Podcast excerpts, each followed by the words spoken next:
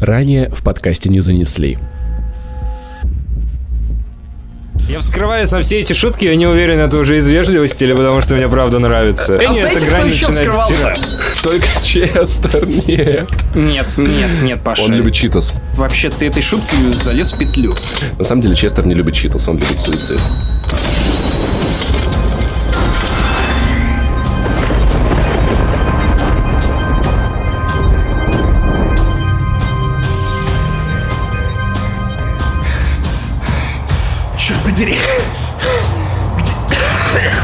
Где мы? П парни, это... Это...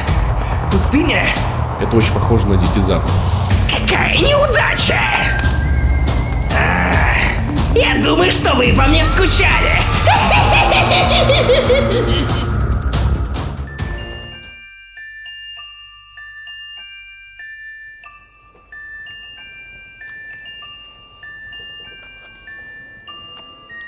Давно тебя не было видно.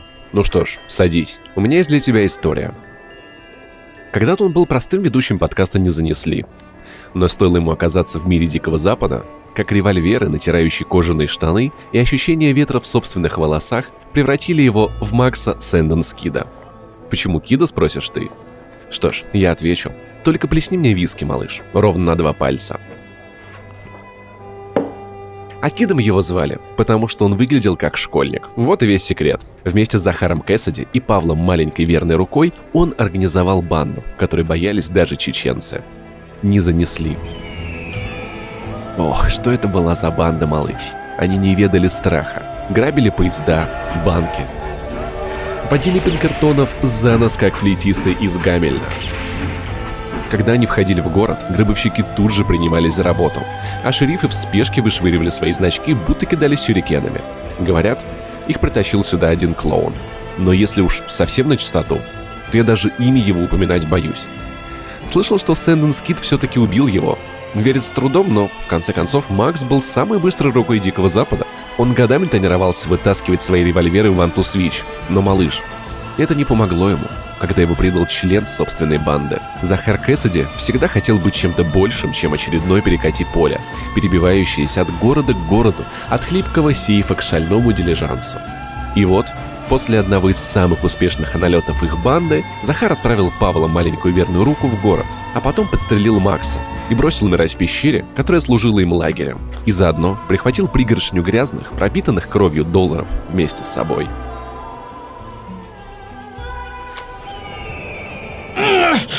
Черт тебя дери, Захар Кэссиди! А я-то думал, мы банда. Мы же не Тимати и Доминик Джокер. Все кончено. Мне надоело бегать. Надоело грабить. Это не я. Послушай, у меня есть план. Мы, мы, мы можем отправиться на Таити. Только послушай себя. Ты хоть сам-то в это веришь? Ну, если не на Таити, то хотя бы в Воронеж. Билли, сдается мне, твой друг хочет обидеть нас. Все кончено, Санденс Кид. Банды не занесли, больше нет. Знаешь, на Диком Западе все становятся либо очень богатыми, либо мертвыми.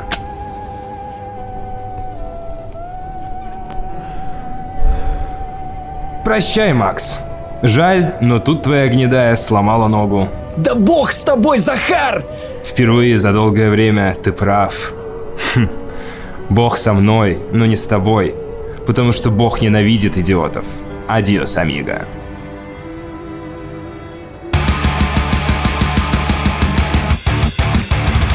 Привет, меня зовут Максим, мне 24 года, я алкоголик, и Захар Бочаров тоже. Захар, Я ты шел и синячишь, как Я так? еще скажу, что я анонист, но это не попало в запись, но теперь попало. Всё, Здравствуйте, я анонист и алкоголик. Ты же понимаешь, что... отсюда!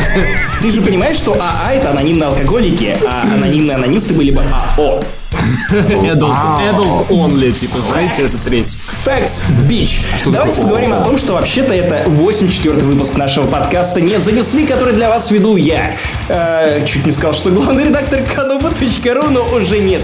Максим Иванов. Паш а также- Захар Бочаров. Чудесные Да, люди. а Вы знаете, вы знаете, где нас найти в Твиттере, ВКонтакте? И если вы еще не подписались, не поставили нам лайк, где вы должны были поставить наш лайк, то я думаю, что вы прокляты. То в новом году у тебя будут беды. Если в интернете это так И- работает. или биде, я не уверен. Если не поставил лайк, будут беды. Я никогда не слышал такой формулировки. Нет, если ты не поставил лайк, то у тебя будет биде, то вот, вот сейчас наши пользователи, наши слушатели только что такие, да, халявная керамика, это класс. Не-не-не, те, кто смотрели Аквамена, знают, что, знают, что биде это не очень хорошо.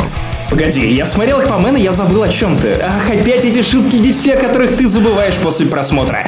Неважно, давайте поговорим о шутках, которые вы не забываете после прослушивания, а именно о том, что подкаст не занесли каким-то образом забрался на вершину чарта iTunes и стал одним из лучших подкастов 2018 года по версии Apple. Боже, мать его мой. Он на самом деле им и был весь 2018 год, но теперь это официально Но признали. об этом не знали люди. Да, а теперь теперь об этом знает да. Тим Кук. Да. В этом разница. Тим Кук Си- Сефимлюков. У него двойная фамилия, да, типа, я не знал. Проиграйте мне, пожалуйста, вот этот рэп. Спорливый. Ну и стандартная рекламная пауза. Если вы еще не послушали наши вспоминашки, а именно первый выпуск, вы теперь можете сделать это на iTunes, потому что до записи этого выпуска мы вообще-то выложили их в общее пользование, поэтому наслаждайтесь. А если вы хотите услышать что-то новенькое, например, третий выпуск, в котором мы, в отличие от предыдущих, обсуждали не конкретные серии, а... Что бы вы думали? Новогоднее настроение, игры, от которых у тебя на душе идет снежок, от которых ты хочешь надевать плащ Макса Пейна и просто Подругу. орать на улице района Свиблова. Представляешь, что это улица Нью-Йорка? Да, Макса Пейна мы, конечно же, тоже обсуждали. В общем, вспоминашки 3 уже ждут вас в iTunes. А Паша и Захар, скажите нам, пожалуйста, что мы будем обсуждать в этом выпуске? А можно мне, мне можно сделать ремарку? Вот сейчас очень удобно причем, потому что если что, вы можете ее вырезать. А Вы такие серьезные, вас признал Apple, и вы в топе. Мне кажется, надо сделать фейковую рекламную интеграцию сейчас. Да, Что-нибудь например. такое, и балабановские спички, черкаши от дяди Вани, я не знаю. Ну что, что, что это такое, чтобы люди сразу поняли, что ну, у них покупают рекламу, это крутые ребята. Я и так и оставлю, кстати. Балабановские спички мы зажигаем. Мы зажи- Они, они могут такое придумать. Это звучит очень органично, я тебе отвечаю. Балабановские спички. Сера. Ну, наконец-то не в твоих трусах. Балабановские, балабановские спички. Нас используют лисички. Чтобы море синее поджечь и украинские корабли, конечно же, не пустить.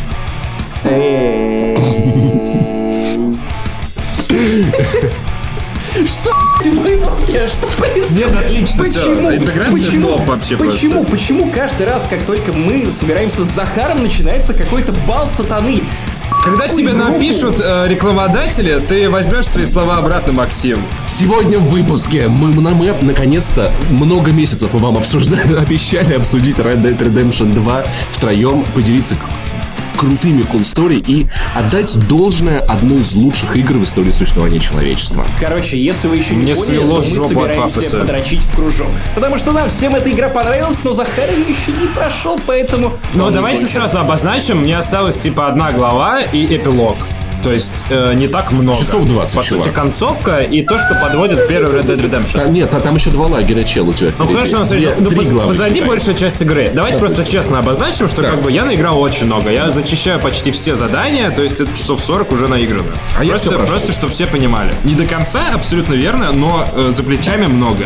А без Захара мы обсудим две важные киношки, Почему без меня? А потому что у тебя мало Захара? времени. Ну ладно. А какие важные кино? Аквамен и Спайдермен. Ну блин, я не знаю, я бы поторчал, может быть. Он поторчит. Посмотрим. Окей, хорошо. Наконец-то, наконец-то, это то, о чем я тебе говорил. Если Захар, то значит поторчит. Ну, Вот. Это написано Также- в LinkedIn. Также мы обсудим важные, важные фильмы кинонедели. Кинонедели большой голливудской перед, потому что все они уехали с Нового года подальше от танков, кораблей, Ленинграда и прочего всякого разного полицейского с Рублевки, легкого поведения. Я елок. думал, ты продолжаешь шутку про украинские корабли. Нет. Бамблби, Аквамен и Человек-паук через вселенные. Ки большая кинонеделя. Можно обсудить еще. Джека, если я здесь. Потому что я Джека И посмотрел. Джек, и, и дом, который построил Да, Джек. И да. Джек, который выпил Мать его, Захар. мать его, у меня сразу один вопрос к Бамблби. Почему этот фильм не продвигали э, фразы «Да у меня не Бамблби!» О, ты, видимо, не видел ту песню Ливана. Это ф- фильм про машину Антона Логвинова, ты же понимаешь? У, у машины Антона Логинова 10 из 10 лошадиных сил. А ты-то куда лезешь под капот? Сказал Антон Логанов Бамблби. А, Не лезь туда. И, конечно же, наш игровой Оскар The Game Awards. Потому что лучший подкаст по версии Apple, как только его называют лучшим подкастом по версии Apple, забивает хуй и выходит три недели. Вообще была, конечно, уважительная причина, я болел, но... Уважительная причина в том, что мы вас слишком уважаем, чтобы выходить часто, дорогие слушатели.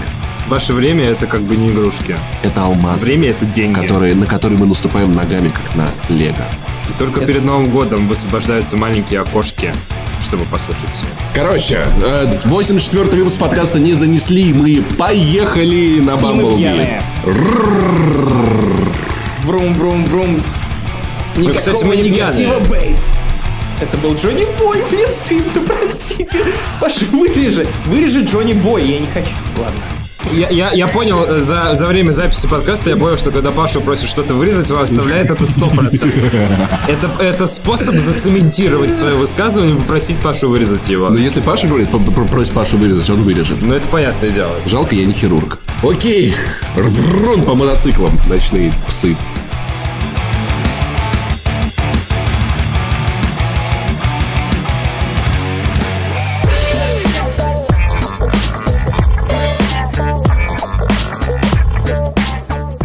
Птичка по имени Андрей Фролов донесла мне, что утром, утром, утром она встретила некого Захара Бочарова, который опять курил так, чтобы мамка не увидела, и зрители не увидели, что Захар Бочаров курит, и рассказала о том, что в день проведения ТГА он увидел тебя, и ты как-то очень презрительно ответил на его вопрос, ну чё, как там церемония? Ты такой, это типа, правда, это замах правда. на рубль, а удар на копейку. У меня один вопрос, а, чего удар ты по ожидал? Это было, была церемония про шоу, и люди, которые ждали от, от нее каких-то невероятных анонсов, неужели они правда ждали от нее невероятных анонсов, а не просто охуенного шоу, которое лично я получил сполна. Короче, В прошлом году The Game Awards была, на удивление, крутая. В позапрошлом году она была очень спокойная, там, по сути, показали не так много, и ожидания были невысоки. В позапрошлом году вообще-то она была вообще неспокойная. Потому что мы с Пашей лупцевали друг друга в прямом эфире. ну пиздили по-нашему. это оно из третьего археологического слоя вот просто вынуто такие. «О, Мы нашли лупцевать! Зовите Слушай, археологов! звучит, кстати, как хорошее название для российского сериала. Лу- Лупцеватель. Но вы же лупцевали друг друга на Я придумал название для порно-версии. Это был Залупцевать. Залупцевать. Окей, хорошо. лупцующий. Короче. Новый фильм с Джейсоном Пред- Стэтхэмом. пред- предыдущая была ТГ, там где Кадима вышел и показал что-то, да? Он показал очень... Предыдущий ТГ, да, там был 7-минутный трейлер Death Stranding, там анонсировали Bayonetta 3, а, там показали новую игру от Кампа Санта, которая стала частью компании Valve, а, там показали очень много всего по мелочи. А, Вторых психонавтов, по-моему, показали в позапрошлом году. Ну, не суть. В общем, шоу, оно получилось реально неожиданно крутым. И в этом году, вот как бы я лично ждал вот той планочки. И были причины так думать, потому что, как его, господи, зовут этот молод- э, Рэнди Питчфорд из э, GRBox говорил, типа, ой, скоро что-то случится. Он мудак вообще. как будто- Он Пичфорду, ты веришь Пичфорду. Это Ну, как типа, если бы, блин. знаешь, у тебя был а, полный пул персонажей из Библии, и ты такой, типа, «Ебать, Иуда, доверюсь ему. Если Ну, а бы я, баб- кстати, читал Библию без спойлеров, я бы, наверное, ему доверился, потому что он лучший друг э, Иисуса. Да. То есть он выглядит как э, trustworthy person. И, во-вторых, у него есть деньги. У него есть деньги. Серебряники, да. Ну, короче, не суть. Э, В общем, Джефф Кейли сам очень сильно подогревал интерес. Говорил, что это будет самое масштабное шоу, очень много анонсов и так далее и тому подобное. Он не говорил, что это будут анонсы Индии. Он намекал на то, что это будут анонсы, которые снесут вам голову. И я Как такой... Курту Кобейну. Я тебе клянусь, типа, в прошлом году Даты Awards смерти. мне аж настроение поднял. Когда я на Новый год поднимал бокал шампанского, я реально думал, типа, За Джеффа Килли. и что есть э, новый трейлер от Кадзимы. Я люблю трейлеры от Кадзимы, это за***ь вода. Вот, и, соответственно, я сейчас вот в этом году, мы стримили с ребятами на dtf.ru, э, и... У э, нас есть реклама в подкасте. у меня было... Потом расплачусь, да, за это. У- у- э, Сосешь. Своей жопой. У меня было приподнятое настроение, у меня было ощущение, что сейчас случится настоящий праздник, и вторая Е3. А случилось просто хорошее шоу, поэтому я расстроился. Мои ожидания — это мои проблемы. Но я их сформировал в соответствии с твиттером Джеффа Килли и другими мужиками. Они меня подвели. Но это же полная ебанька. Я объясню почему. Спасибо за Главный этот хайп комментарий. Погоди, главный хайпман этой церемонии должен что делать, по-твоему? Хайпить. Любой ценой, что бы ни случилось, ты должен быть готов хайпить любую хуйню, которую тебе преподнесет на блюдечке с хуем, на этом самом блюдечке Джефф Килли. Знаешь, такой ба- баннер на ненадежных сайтах. Вы должны быть готовы хайпить любую хуй в любой момент. Которая находится поблизости от вас, да? Да, да, да. Вы смотрите хуй поблизости. Ты тоже- ты тоже И знаешь, что на там трансляция The Game Awards, сука. Да, мне, мне кажется, у Максима такой плакат над кроватью. Хайпи любую хуйню. Все время. Просто хайпи. Он просыпается и видит это. Но я понимаю, о чем говорит Максим, как церемония. Там, смотри, там была группа Weather, там были чуваки, которые Мстители сняли, там были, там был Джона Хилла. Я говорю, через пять лет на The Game Awards? Джона? Хилла. Джона Хилла, или как его, Джона Хилл, как его, ну ты понял, актер. Да. Ну вот этот, который вот этот, вот, вот Я этот вообще вот. его не знаю. Он снимался с этим. Волк А, с а еще это, Волк с Уолл-стрит. А, я помню Он его. же да. был э, членописцем из суперперцев. А, Окей. Короче, Все мои любимые фильмы. через 5 или 10 лет президент Америки будет открывать Game Awards. Кайни Уэст там будет выступать. Но я тебе говорю, Ангела типа, Меркель уже открывает Gamescom. Да, Это не то, чтобы вот. какое-то э, злое знамение. Поэтому я понимаю, что The Game Awards классное шоу, но для хардкорных геймеров там ничего особо интересного нет. Особенно из Европы, которые не спали в 4 часа утра. Знаете, в кого верит президент Франции? В, ка- в, ка- В макронного в монстра. Макронного, да. А, я так и думал, что ты это скажешь. Вы же понимаете, что как бы... Я оправдываю ожидания по всем фронтам. Тендер, тендер Отличный на год. шутки с прошлого выпуска закончился. Но вьетнамские флешбеки, мать его, все еще не населяют наши головы. У меня Короче, высокий пинг. Я очень рад, что Флоренс стал лучшей мобильной игрой, Высокий потому пинг что это как певица. Флоренс это охуенная игра, в которой вам всем надо поиграть. Это удивительное путешествие. Очень, очень легкая, маленькая история про любовь, про чувства, которые просто она... вз- Ну, та- там есть эпизод, где главная героиня идет на свидание, и они... Ты Ты игру, которая послушай. длится 30 минут. по- Ну, ну, ну, ты, это, ты спойлеришь игры, которые длятся часами. Вот это уровень, я понимаю. Короче, вы типа сидите на свидании, и а, там пазлик. И он складывается из трех маленьких пазлов, а потом с- след- след- следующий пазлик, ну их разговора, там в бабле между ними. Да. А потом складывается из шести, из восьми. А, нет, он наоборот, ну короче, в общем, очень красиво. Там чем Ну, дальше, типа- тем проще. Да, Типа тебе общаться да, через да, пазлы да, это да, показывает. так, Каждый блогер. Люди подходят, ну, в общем, короче, в общем, это, в это надо поиграть. И я рад, что игра, Чуваки. Иг- игра года это God of War, потому что если бы игра года была RDR, мне, то, то, это, то это был бы в итоге очень ленивый выбор игры года. А теперь, как, если я выберу игру года RDR, мне нужно будет об- обосновать, почему не, не God of War. Это круто. Я не допрошел God of War, но, по-моему, игра года это RDR 2. Или Обрадин. Знаешь, знаешь, я тебе скажу вот о чем. Ну, то есть, в принципе, RDR это все-таки больше театр, чем игра. И вот самой игры в God of War больше. Поэтому я понимаю, почему она реально может быть игрой года. Вот, то есть, Игры могут быть любыми, в том числе и театром. Поэтому Игры RDR 2 вполне может быть игрой года. Но отдельно мы посремся на итогах может- года, она, же была, она же была номинирована, как бы, то есть надо помнить, что все номинированные игры года. Слушай, они, она же Dead была Cells, номинирована, звучит как. Мы не можем быть вместе в данный момент. Это Слушай, ну, полная RDR за- взяла кучу статуэток, кучу статуэток взяла. Они могут все на них, всей студии сесть и кранчить на них. Она могла поэтому брать эти статуэтки хоть на клык. Короче, Какая разница? Игра года это God of War. Игра года это God of War, чувак. правда. То, что ты это не понимаешь, это твои проблемы. Короче, неважно, давайте дальше. Обсудим, ну, например, анонс Marvel Ultimate Alliance 3. Вообще. Франшиза, которую никто просто не ожидал, что ее возьмут и это, откопают, да еще в качестве эксклюзива для Nintendo Switch. На Еще что я фанат делает свеча, мне так Team Ninja. Нет, вот, кстати, мне внезапно я такой воспрял. Ну, вначале я расстроился, а потом я воспрял. Потому что сначала я подумал, что это та самая игра, которая по Мстителям, которую должны были В общем, Макс покупает по любую слухам на братья Switch, Руссо. понял, да? А, Вообще любую хуйню. Да пошел ты. Уважай мой Nintendo Switch. А, Плюс один, кстати. Switch Нет. негативный, а? Нет. Короче, охуенная тема. Team Ninja классно. Больше игр по комиксам про моих Где Gaiden? героев. Я был бы рад, если бы они сделали новый Ninja Gaiden. Ninja Gaiden, он Да продается как говно. Зуев, они каждой еще первого со SNES не прошел. Какой тебе новый Ninja Gaiden? Новый Gaiden. Здесь. Поделитесь На- в этом Марио вашим обоссанным с Охуенная игра Ninja Gaiden. Вот кто не играл в Ninja Gaiden, я приду по жопе надаю, потому что это просто топ, сука. Да, просто топовая игра, особенно вторая часть. Вообще просто писечка. Захар, ты за***л. Э, Far Cry New Dawn. Твое мнение?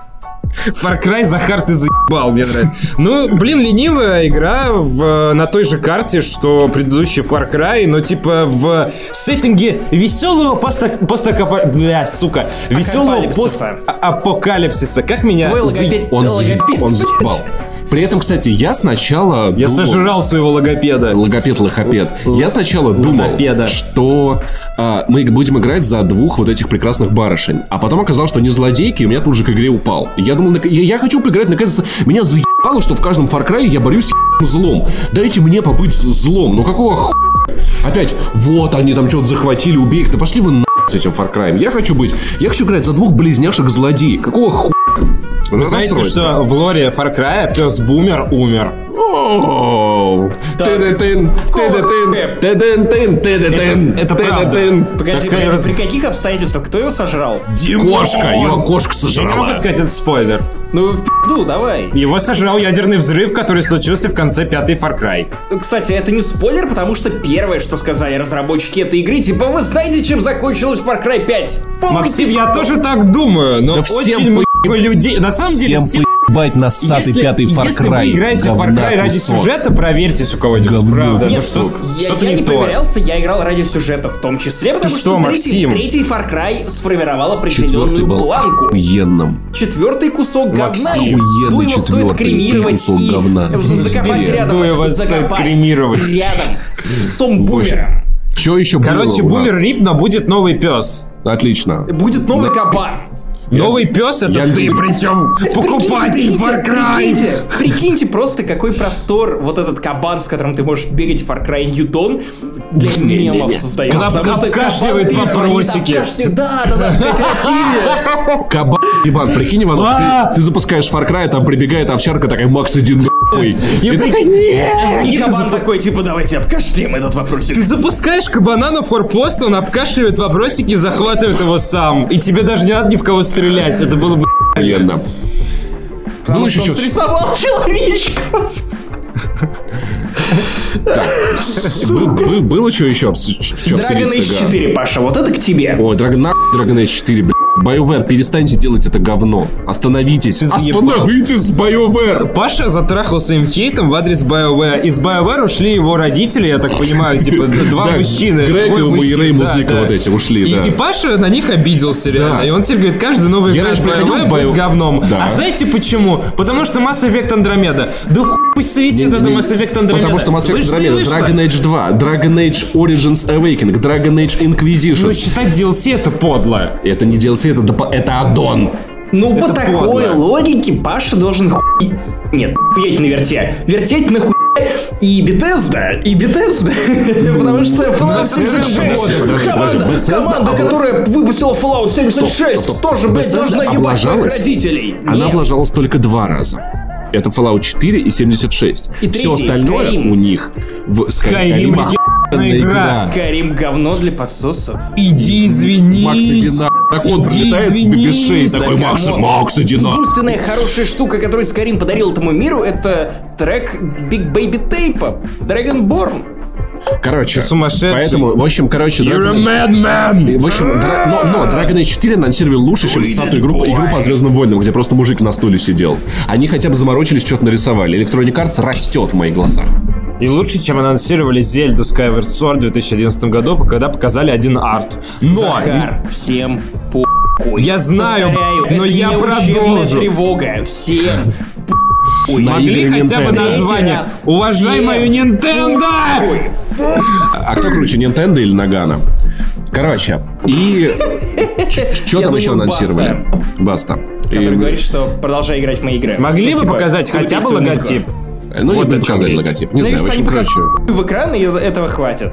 В общем-то, вот это, это и произошло на самом деле, когда выходит А давайте студия поговорим BioWare. про The Outer Worlds. Это э, новая игра, которая выглядит как в экран каждого работника Bethesda после выхода Fallout Все так. 76. Мы, еще- мы- мы особо ничего про нее не знаем. Там будут две планеты, она будет не очень большая, но мы ее ждем. Что И еще? знаете, я услышал эти новости, я подумал, что за***ись, меня очень просто опьянели игры, в которых я не могу просто объять этот мир, увидеть весь контент, если это будет что-то камерная, с размерным амбицием современный Obsidian, то я обеими руками за, и даже ногой, наверное, как-то по возможности обхвачу. Я специально научусь этому хитрому приему для того, чтобы поддержать Obsidian. Мне не понравилась Outer Worlds. Она как-то не цепляет. Я не увидел. Э, Захар, можешь перестать пить, пожалуйста? Ты пойди нахуй, потому что какого черта? Ну, я, я не знаю, почему люди, типа, увидев трейлер игры э, из серии а с юмором, от Obsidian уже готовы снимать свои штаны. Потому что это Obsidian, Ну, потому что это Obsidian, но я Они не же знаю. сделали армату. Ну, Ну, это- потому что к ней вернулись разработчики, которые занимались первыми двумя частями Fallout. У меня большой кредит доверия, но именно по этому трейлеру искорки не случилось. Я не увидел ничего такого, из-за чего мне надо немедленно обожать эту а игру. куда тебе нужно было засунуть огниво, чтобы ты немного заискрил? Мне нравятся твои методы ведения дискуссии, не нравится твоя нелюбовь к Скайриму, но типа э, Слушай, про- просто трейлер е- неплохой игры. Если бы там не было бы, давайте честно, если бы там не было бы логотипа Obsidian, вот Всем если было бы бы было в всем начале, было бы всем было бы похуй. Ее бы восприняли как любую другую инди, которую показали на этой выставке. Ну Ты правда. не можешь, ты не можешь прибегать к этому методу ведения диалога, потому Конечно, что логотип могу. Obsidian, Obsidian, мать его, там есть. Знак качества, есть Э, это кредит доверия к первые студии. две части Fallout. Это Ты другой это вопрос. игнорировать. Это другой вопрос. Доверие Нет, к это студии не другой есть. вопрос. Да мне Слушай, одна, слушай, однажды у Максима Иванова будут дети. Он такой, пап, я не хочу есть кашу. Куда тебе надо засунуть ложку, чтобы кашу?» И у- и дети будут, де- дети, де- дети будут у Захара. Пап, я не хочу есть кашу. Да мне похуй. Умри на этой кухне.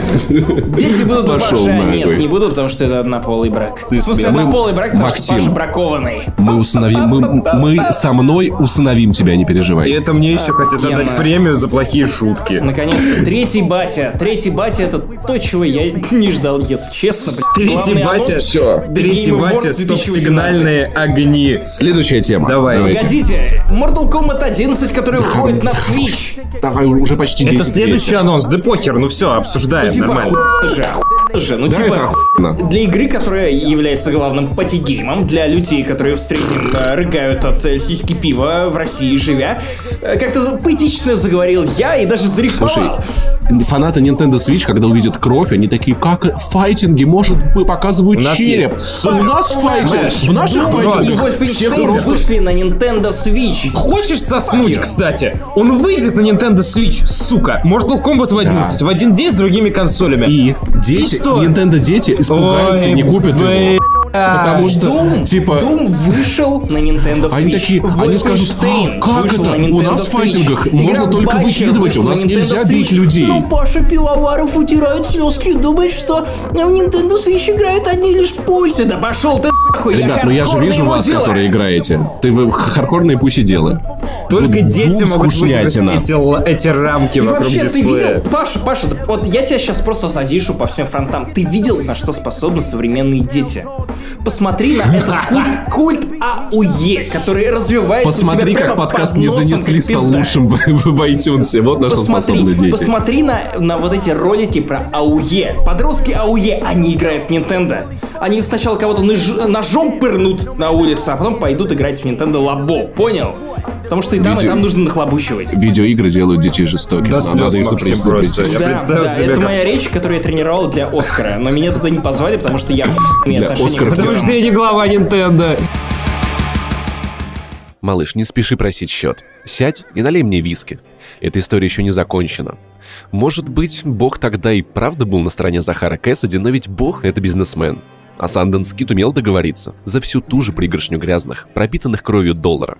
Поэтому, когда спустя пару лет в его хижину на окраине Блэквотера незваным Пинкертоном заявился Павел Маленькая Верная Рука, Макс ничуть не удивился.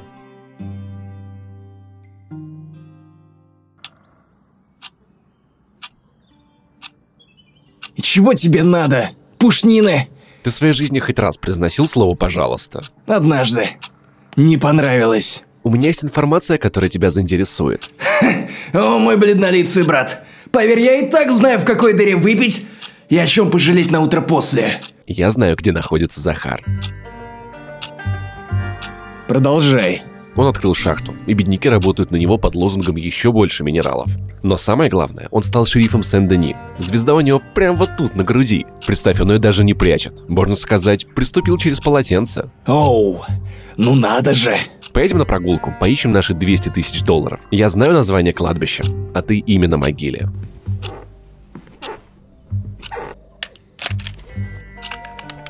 Знаешь, я так давно храню эту пулю, что просто обязан пустить ее ему в лоб.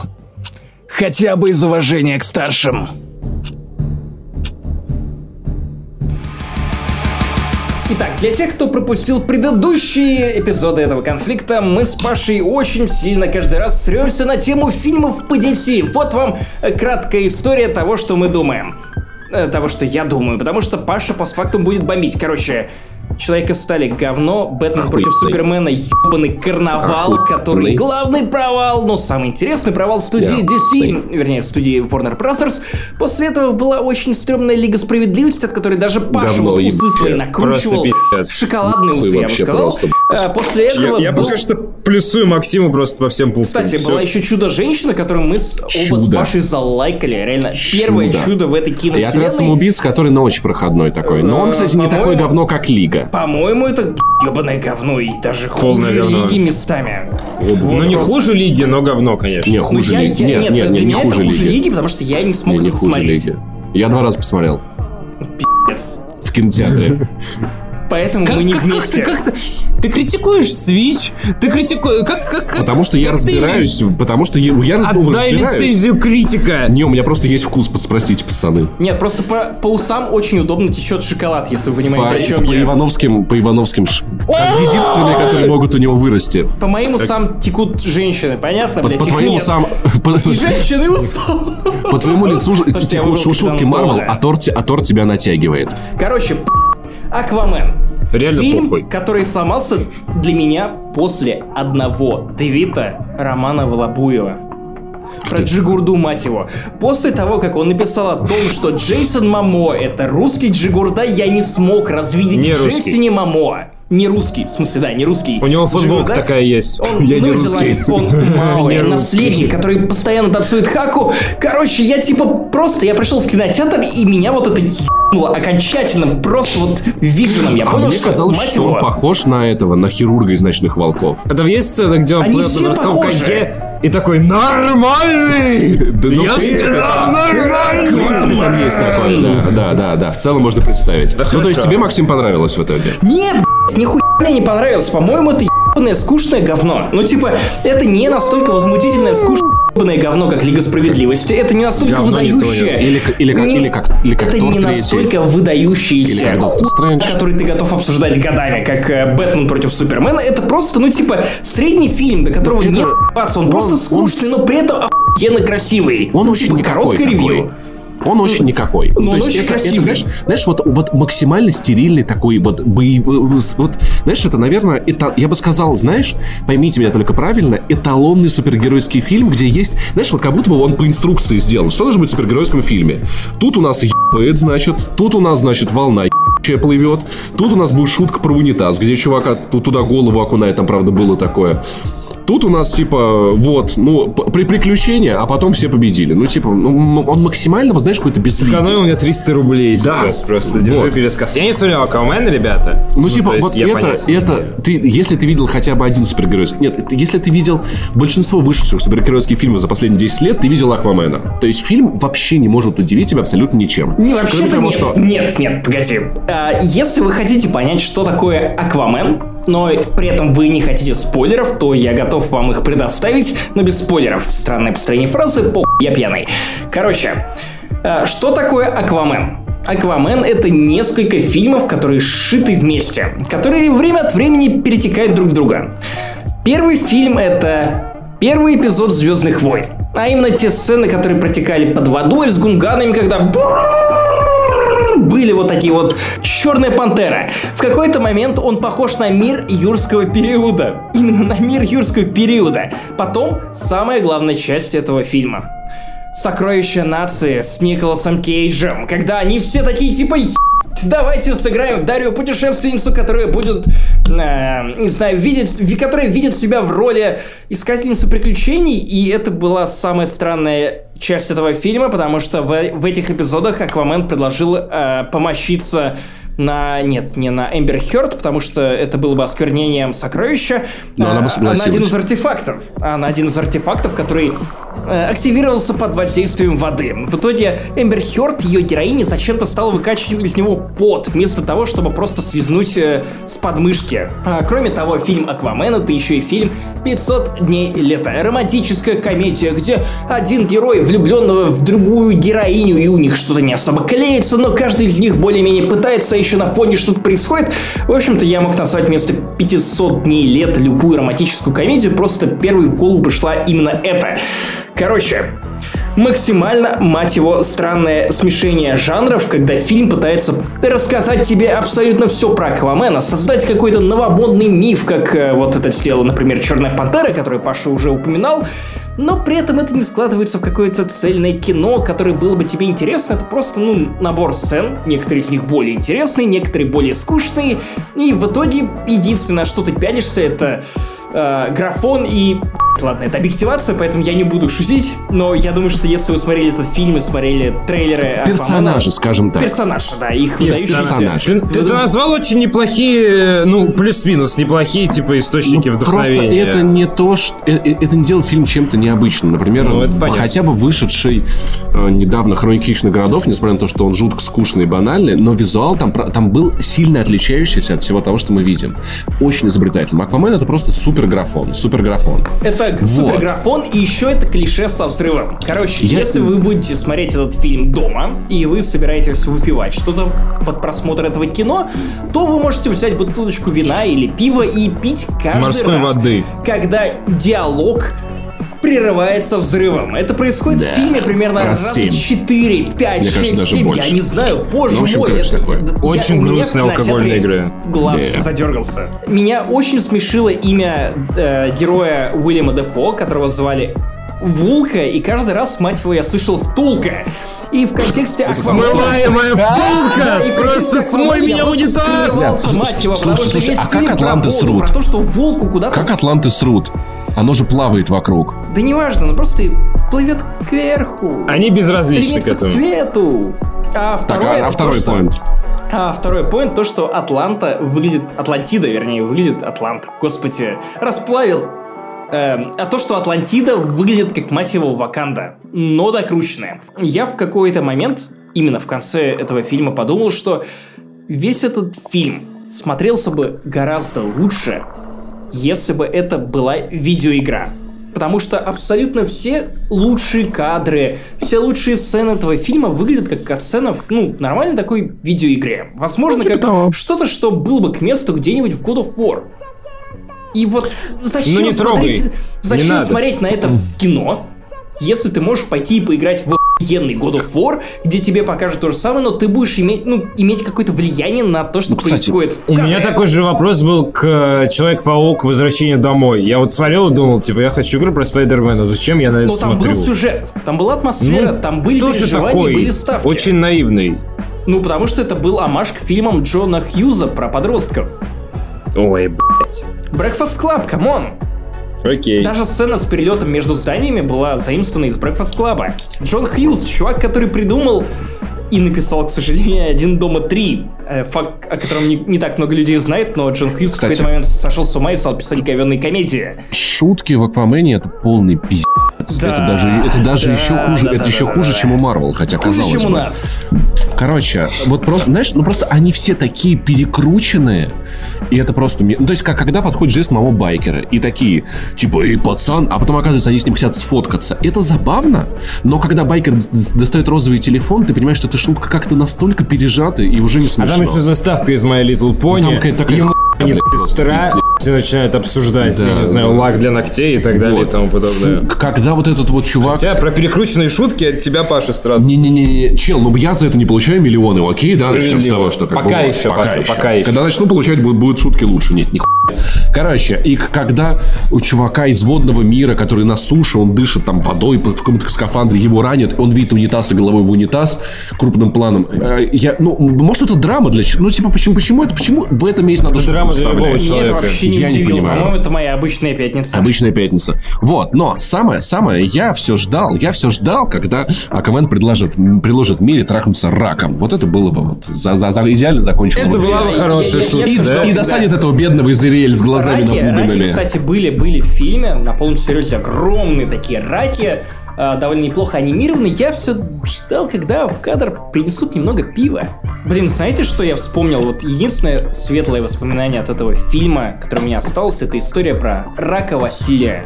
Ставь лайк, если помнишь, кто такой рак Василий, и помнишь мою драму, связанную с ним. Я в... недавно сходил на фильм, вот в эту большую неделю, которая съебалась от новогодних танков, сходил на, в том числе на фильм «Бамблби». Мне было интересно, а, стала ли киновселенная чуточку лучше. И знаешь что? Этот фильм лучше, чем а, все последние высшие трансформеры, потому что он не хуй из-под коня, но в целом достаточно, достаточно ни о чем получилось. Но нет Ну, ли есть у тебя ощущения того, что, типа, блин, до этого тебя били по яйцам с размаху с ноги, э, напевая песни Кати Лель, а теперь, типа, просто напевать песни Кати Лели. Слушай, на самом деле, экшен в фильмах Б, после, он, он, он был никчемный по одной простой причине. Я не понимал, что происходит. Я не понимал, мне было поебать на героев. Здесь хотя бы не на героев. Знаешь, почему Но- тебе было раньше поебать? Линкен Парк. Знаешь, почему тебе раньше было поебать на героев? Почему? Потому что они все выглядели как... э, Ну, вернее, все эти фильмы выглядели как некачественные камрипы, потому что их снимал Pirate Bay. Пау! Как, короче. А тут, типа, ну, не, не на героев. Есть чуть-чуть две движухи, но в целом это фильм э, «Инопланетянин», только плохой. Если вы не видели фильм «Инопланетянин», можете посмотреть «Бамбл», и вам- будет прикольно. Если вы видели Господи, фильм я только сейчас понял, что ты имел в виду, когда говорю, это инопланетянин. Понял, да? Надо было говорить слово фильм, потому что инопланетянин это как бы, ну, это термин. Дико, дико бали девочки, девочки-механики. Пиздец просто. Как будто в киновселенной вот, вот трансформеров мальчики не могут ни починить. У нас в первом фильме девочка копается в тачках, в втором фильме девочка копается в тачках, в третьем фильме девочка... Я не помню, в шестом Но в этом фильме девочка фильме копается она- в тачках. но в этом фильме она, кажется, не два, сексуализируется. Девочка снова копается в тачках. Игра рекорд. Девочка копается в каких-то этих роботах. Восьмой Ну, эпизод? Роуз Дайте дико мальчику- копается в кораблях. Дайте мальчику что-нибудь починить уже, пожалуйста, меня заебал троп. Да. Починит свой мужской Пускай мальчик Да, починит всё. Fallout 76. Вот, Третий вот это фильм. я не уверен. из этой недели, долгой-долгой кинонедели, это Человек-паук через, сквозь вселенные. А, ты смотрел, Максим начала? Э, Нет, к сожалению, э, в воскресенье Короче. я не дошел, хотя собирался в итоге, блядь, остался с лучшим Аквамена. Акваменом. Да, И чувак. вошел, короче, чувак. короче, самый Ты недооцененный по сборам. Ты не Switch купил и на Человека-паука не пошел. Nintendo Switch, да пошел ты. Всем. Да, ты Нин- Nintendo Switch это Аквамен. Nintendo Switch это охуенно, а ты, Аквамен. Паша, это Аквамен. Понял? Короче, Соси моего окуня. Ты Мара, я тебя раком ебу. Ты шмара. Понял? Я тебя трахну просто А так, ты без папа гондона, Аквамена, потому что ты, ты, ты сидишь на... Ты, ты живешь в огромном ху... Я живу, я живу с тобой в одном океане, б***ь, и пускаю кассы в одном с тобой океане. Ребята, можно, Ты я, можно я пойду? Нет. Короче, Человек-паук свой вселенной это самое красивое, что я видел в этом году. А в этом году я видел много чего красивого. Захара Бочарова, Максима Иванова. Но... Галь Гадот. Галь Гадот. Самое красивое, серьезно, Человек-паук свой вселенной. Это, знаешь, это впи- вот я, я впервые за все это Галь время... Гадот, кстати, была в за прошлом время году. Всех этих киновселенных Я подписан на Твиттер, я вижу ее каждый день. я увидел не фильм, не фильм про супергероя, а реально комикс на экране. И это так кайфно, потому что баблы, которые там используются, они в тему. Куча визуала, он очень крутой. История трогает, персонажи охуенные. То есть Там теперь ты можешь рассказать, как поднять баблы. Баблы. Там есть Человек-паук из 30-х, который очень депрессивный такой, боже мой, все так мир такой черно-белый. Господи, мне не разрешают нормально пить. Да там есть человек-свин, который, когда кого-то называют свиньей, он обижается. Там есть супер-пупер нарисованный, там Гвен Стейси такая няшечка. Там Майлз Моралес просто супер... Там есть Человек-паук депрессивный, который все проебал. И знаете, я понял, что это отлично для а, нас, которые живут смартфонами в эпоху соцсетей, когда ты видишь, ты заходишь в Инстаграм и видишь, что все твои друзья успешные, и тебе кажется, будто они все успешные, а ты, а ты говна. Все мои друзья абрыганы. Ну, в, в Инстаграме это. Спасибо, Максим. Ты возвращаешь мне веру в жизнь. Короче, тема такая. Майлз Моралес становится Человеком-пауком в мире, где уже есть успешный Человек-паук. Человек-паук э, сын под, маминой подруги. Он супер охуенный.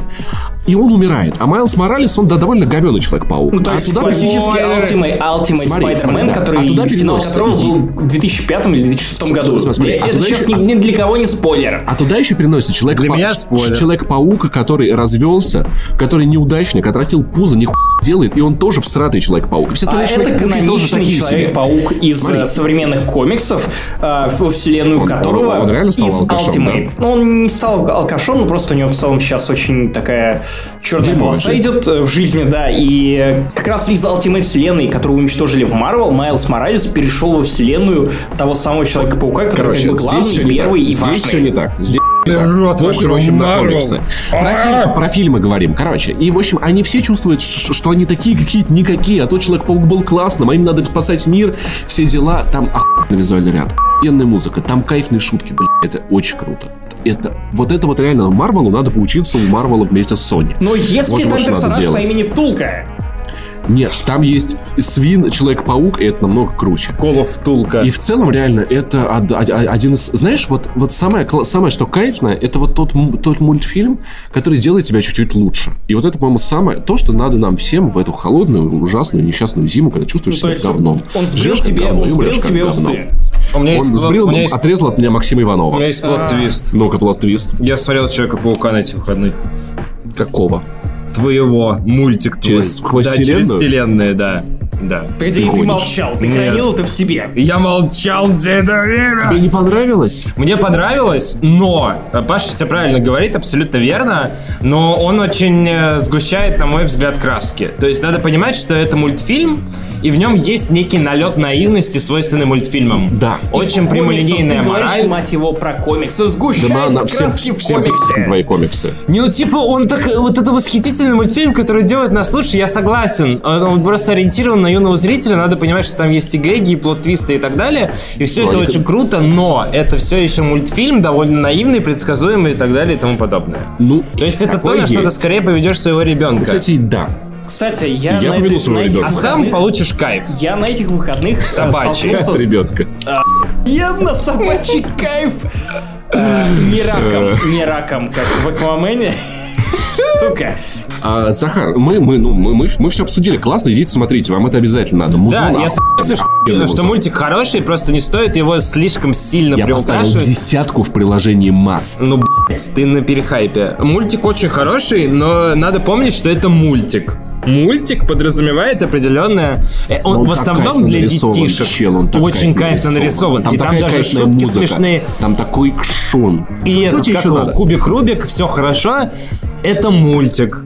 Не ждите Ну, многого. Это унижаешь? мультик. Саус Парк посмотри. Расскажи нам, Захар, хочешь рассказать про дом, который построил Дом, Джек? который построил Джек. Захар смотрит серьезное кино, в отличие от нас. Ёбаный Скажите, это про. Майнкрафт? Ёбаный пиздец. Да, короче, а давай- Джек это мой сын. Давай, короче, не как на утреннем шоу, а вот без, без купюр давай. Здесь можно. Короче, реально фильм, который очень тяжело. Во-первых, мне чем Расскажи запомнился про фильм. нацистов. Это первое, что я хотел спросить у тебя. Расскажи про нацистов! А, Фильм, перед которым все трейлеры были охуенные. Я привык, что я иду на фильм, а перед ним показывают какое-то говно. Там Бабушка Звездные легкого войны, да. поведения 2. Король Лев, бабушка легкого Nintendo поведения. Switch. Короче, показывают фильм «Фаворитка» с Эммой Стоун. Ей там говорят, раздевайтесь, сейчас будет 100 роск. Она говорит, жду не дождусь. Охуенно. Охуенно. Показывают новый фильм эм, э, «Я забыл кого». Сука, вот это стандартная киношная тема. Что-то про 90-е, короче. Показывают фильм про... Клип монеточки. Крик монеточки, да. Крик монеточек. Показывает фильм «Воспитательница», в котором воспитательница настолько сильно проникается талантом своего подопечного, что ворует его у родителей. Ну, правильно. И, и там ну, Нью-Йорк Таймс говорит, типа, это шедевр кинематографа, вот это вот так далее, деконструирует э, человеческий характер. Показывают охуенные фильмы, я на все пойду, топ. Вот, Не и, пойдешь короче, ни на один. Следующий фильм, на который ты пойдешь, это Да пососешь. Вот Мстители». в следующем, в следующем, э, я очень часто... Когда... Э, безусловно, ты мне Я- нравишься, я- Максим, я, я не против полистать мой календарь. перевернуть.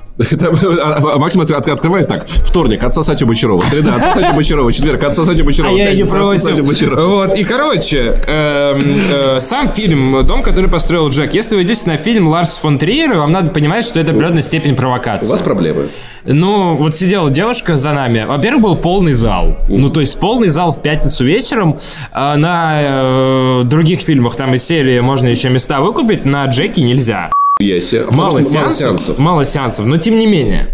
э, Люди хотят, есть спрос на это, они хотят посмотреть нового фон Триера. Сидит девушка у меня за спиной и такая, а кто режиссер этого фильма? И хотелось просто сказать, чувак, который говорит, что нацисты неплохие ребята. Это правда было в его истории. В Наканах в 11 году он говорил, типа, нацисты неплохие ребята. И, кстати, в доме, который построил Джек, он объяснил, почему он так считает. Но я не буду... Это спойлер или нет? Ну, не то чтобы. Я сейчас расскажу немного про структуру фильма. Это фильм про маньяка, который совершает 5 очень жестких убийств. Это 5 убийств из 60, которые он совершил в своей жизни. И он выбирает их случайно, но во всех убийствах жертвы либо женщины, либо дети. Этому поводу посвящено в фильме один из пассажей. А все, кто говорит вам, что в доме, который построил Джек, очень скрытая какая-то мораль, они пи***ят. Потому что вся мораль фильма «Дом, который построил Джек» преподносится в виде небольших вставок в лоб между этими пятью инцидентами. И еще есть эпилог, который очень важен для сюжета, и в котором, по сути, самая мякотка, я ничего про него не скажу, просто не уходите до него. Есть сцены после титров? Нету. Есть очень хорошая песня в обычных титрах. И если вы подумаете над названием фильма, вы даже можете ее предугадать, но я ничего не подтвержу и не опровергну. House of Hit the road. Jack. Возможно. А, И, в общем, суть в чем? Э, Он рассказывает про эти убийства. Убийства супер жесткие, отвратительные, мерзкие. Но, типа, смотреть на это довольно тяжело. Очень много физиологии, включая э, то, что делают с детьми, то, что делают с женщинами и так далее. Смотреть на это непросто. Но Ларс фон Триер очень качественно заканчивает этот фильм, и у тебя нет вопросов к нему, что он оправдывает какую-то злобу или ненависть, или гнев, или плохие вещи. То есть фильм заканчивается закономерно. Тебе кажется, что все окей. И в перерыве между этими убийствами Ларс фон Триер рассуждает об искусстве. Об, о, о допустимости каких-то границ, когда ты творишь. О том, что можно делать и что нельзя. О том, что считается настоящим искусством. Можно ли считать искусством какие-то вещи, в которых ты сам ставишь себе рамки, оглядываясь на какое-то общественное порицание или наоборот одобрение. То есть он одновременно водит соленым по губам критикам и в этом плане стебется. И одновременно рассуждает о том, что такое искусство для него. Ларс фон Триер это человек, который снял «Нимфоманку», который снял «Догвиль», который снял «Антихриста». Он 20 лет находится в глубокой депрессии, как он сам рассказывал.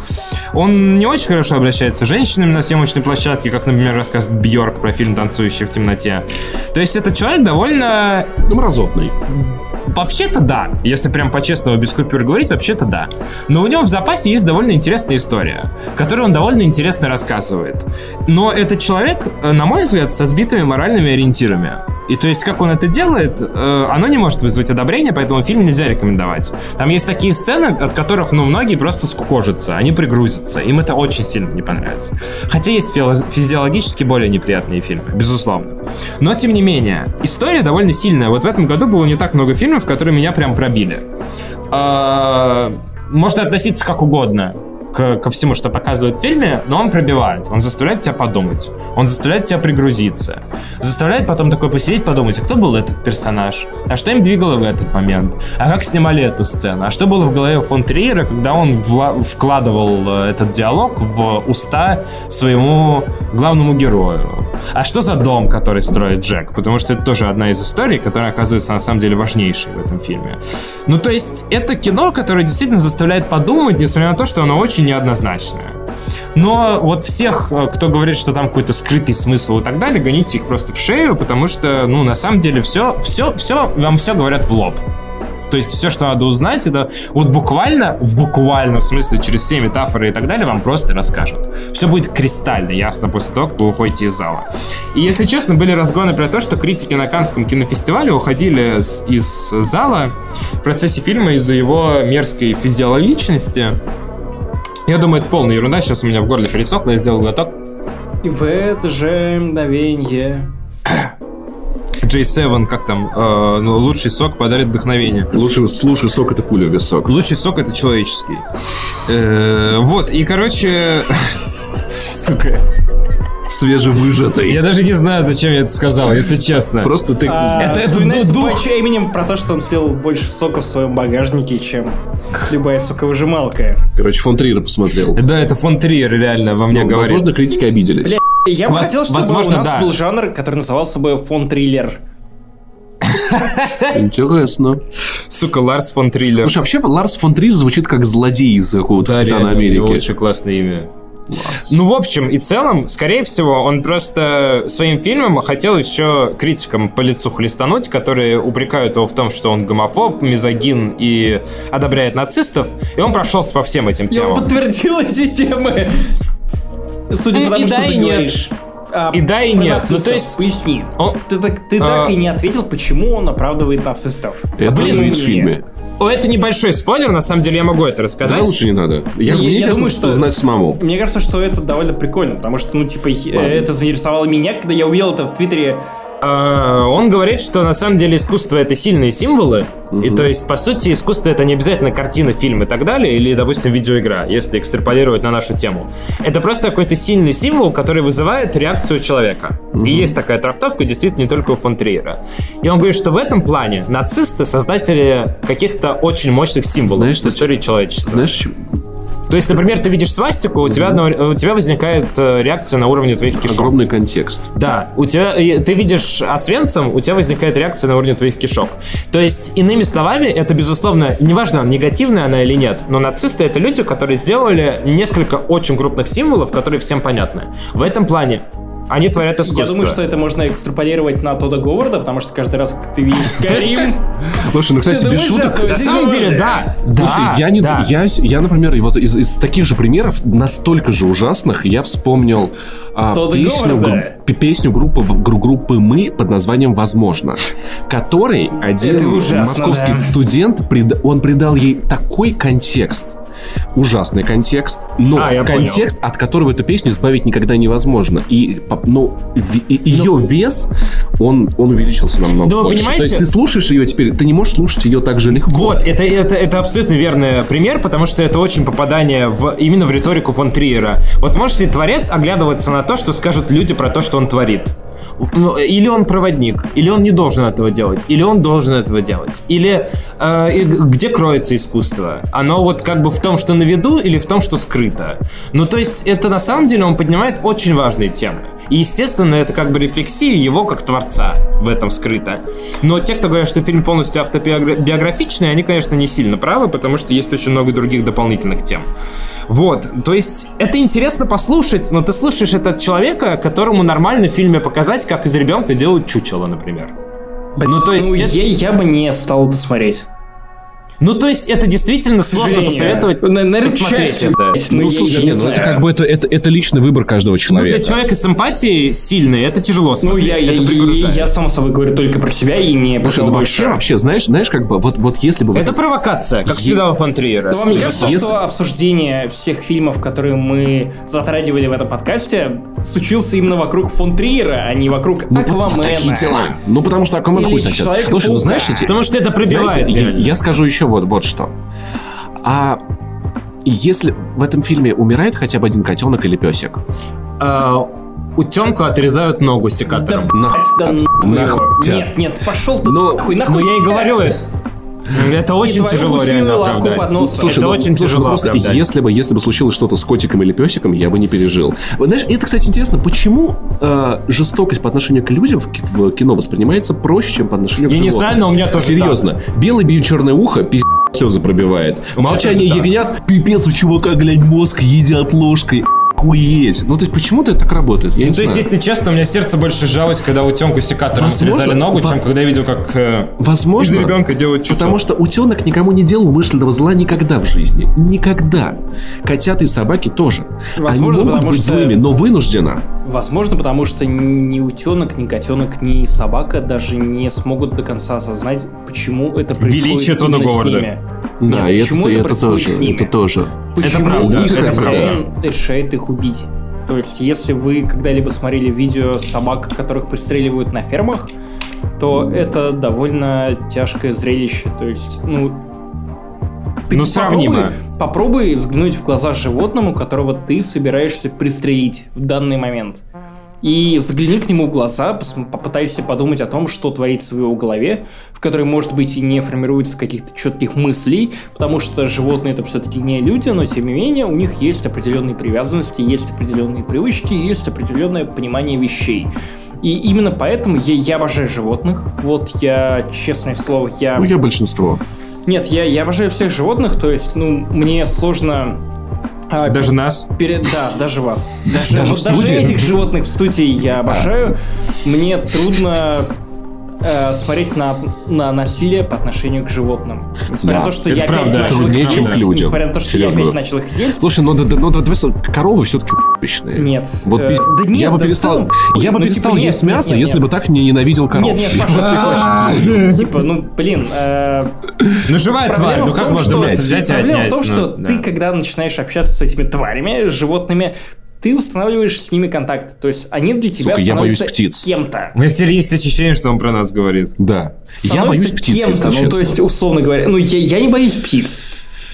Потому что моя Ну, бывшая ладно. сова.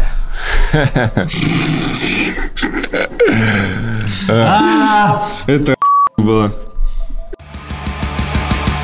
Каждое утро Захар Кэссиди, он же шериф Сен-Дени, он же владелец шахты, он же бывший головорез из банды «Не занесли», просыпался и отливал в узорчатый ночной горшок. После этого он одевался, застенчиво дышал на свой значок шерифа и бережно просирал его, пряча дубовый стояк. Но ведь если не натереть значок достаточно сильно, в нем не будет отражаться сияние электрического нимба господина Кэссиди. Звучит как хохма, верно, малыш? Бандит, который стал законником. Захар ухмылялся этому каждый раз, стоило ему пройти мимо тюрьмы Сен-Дени.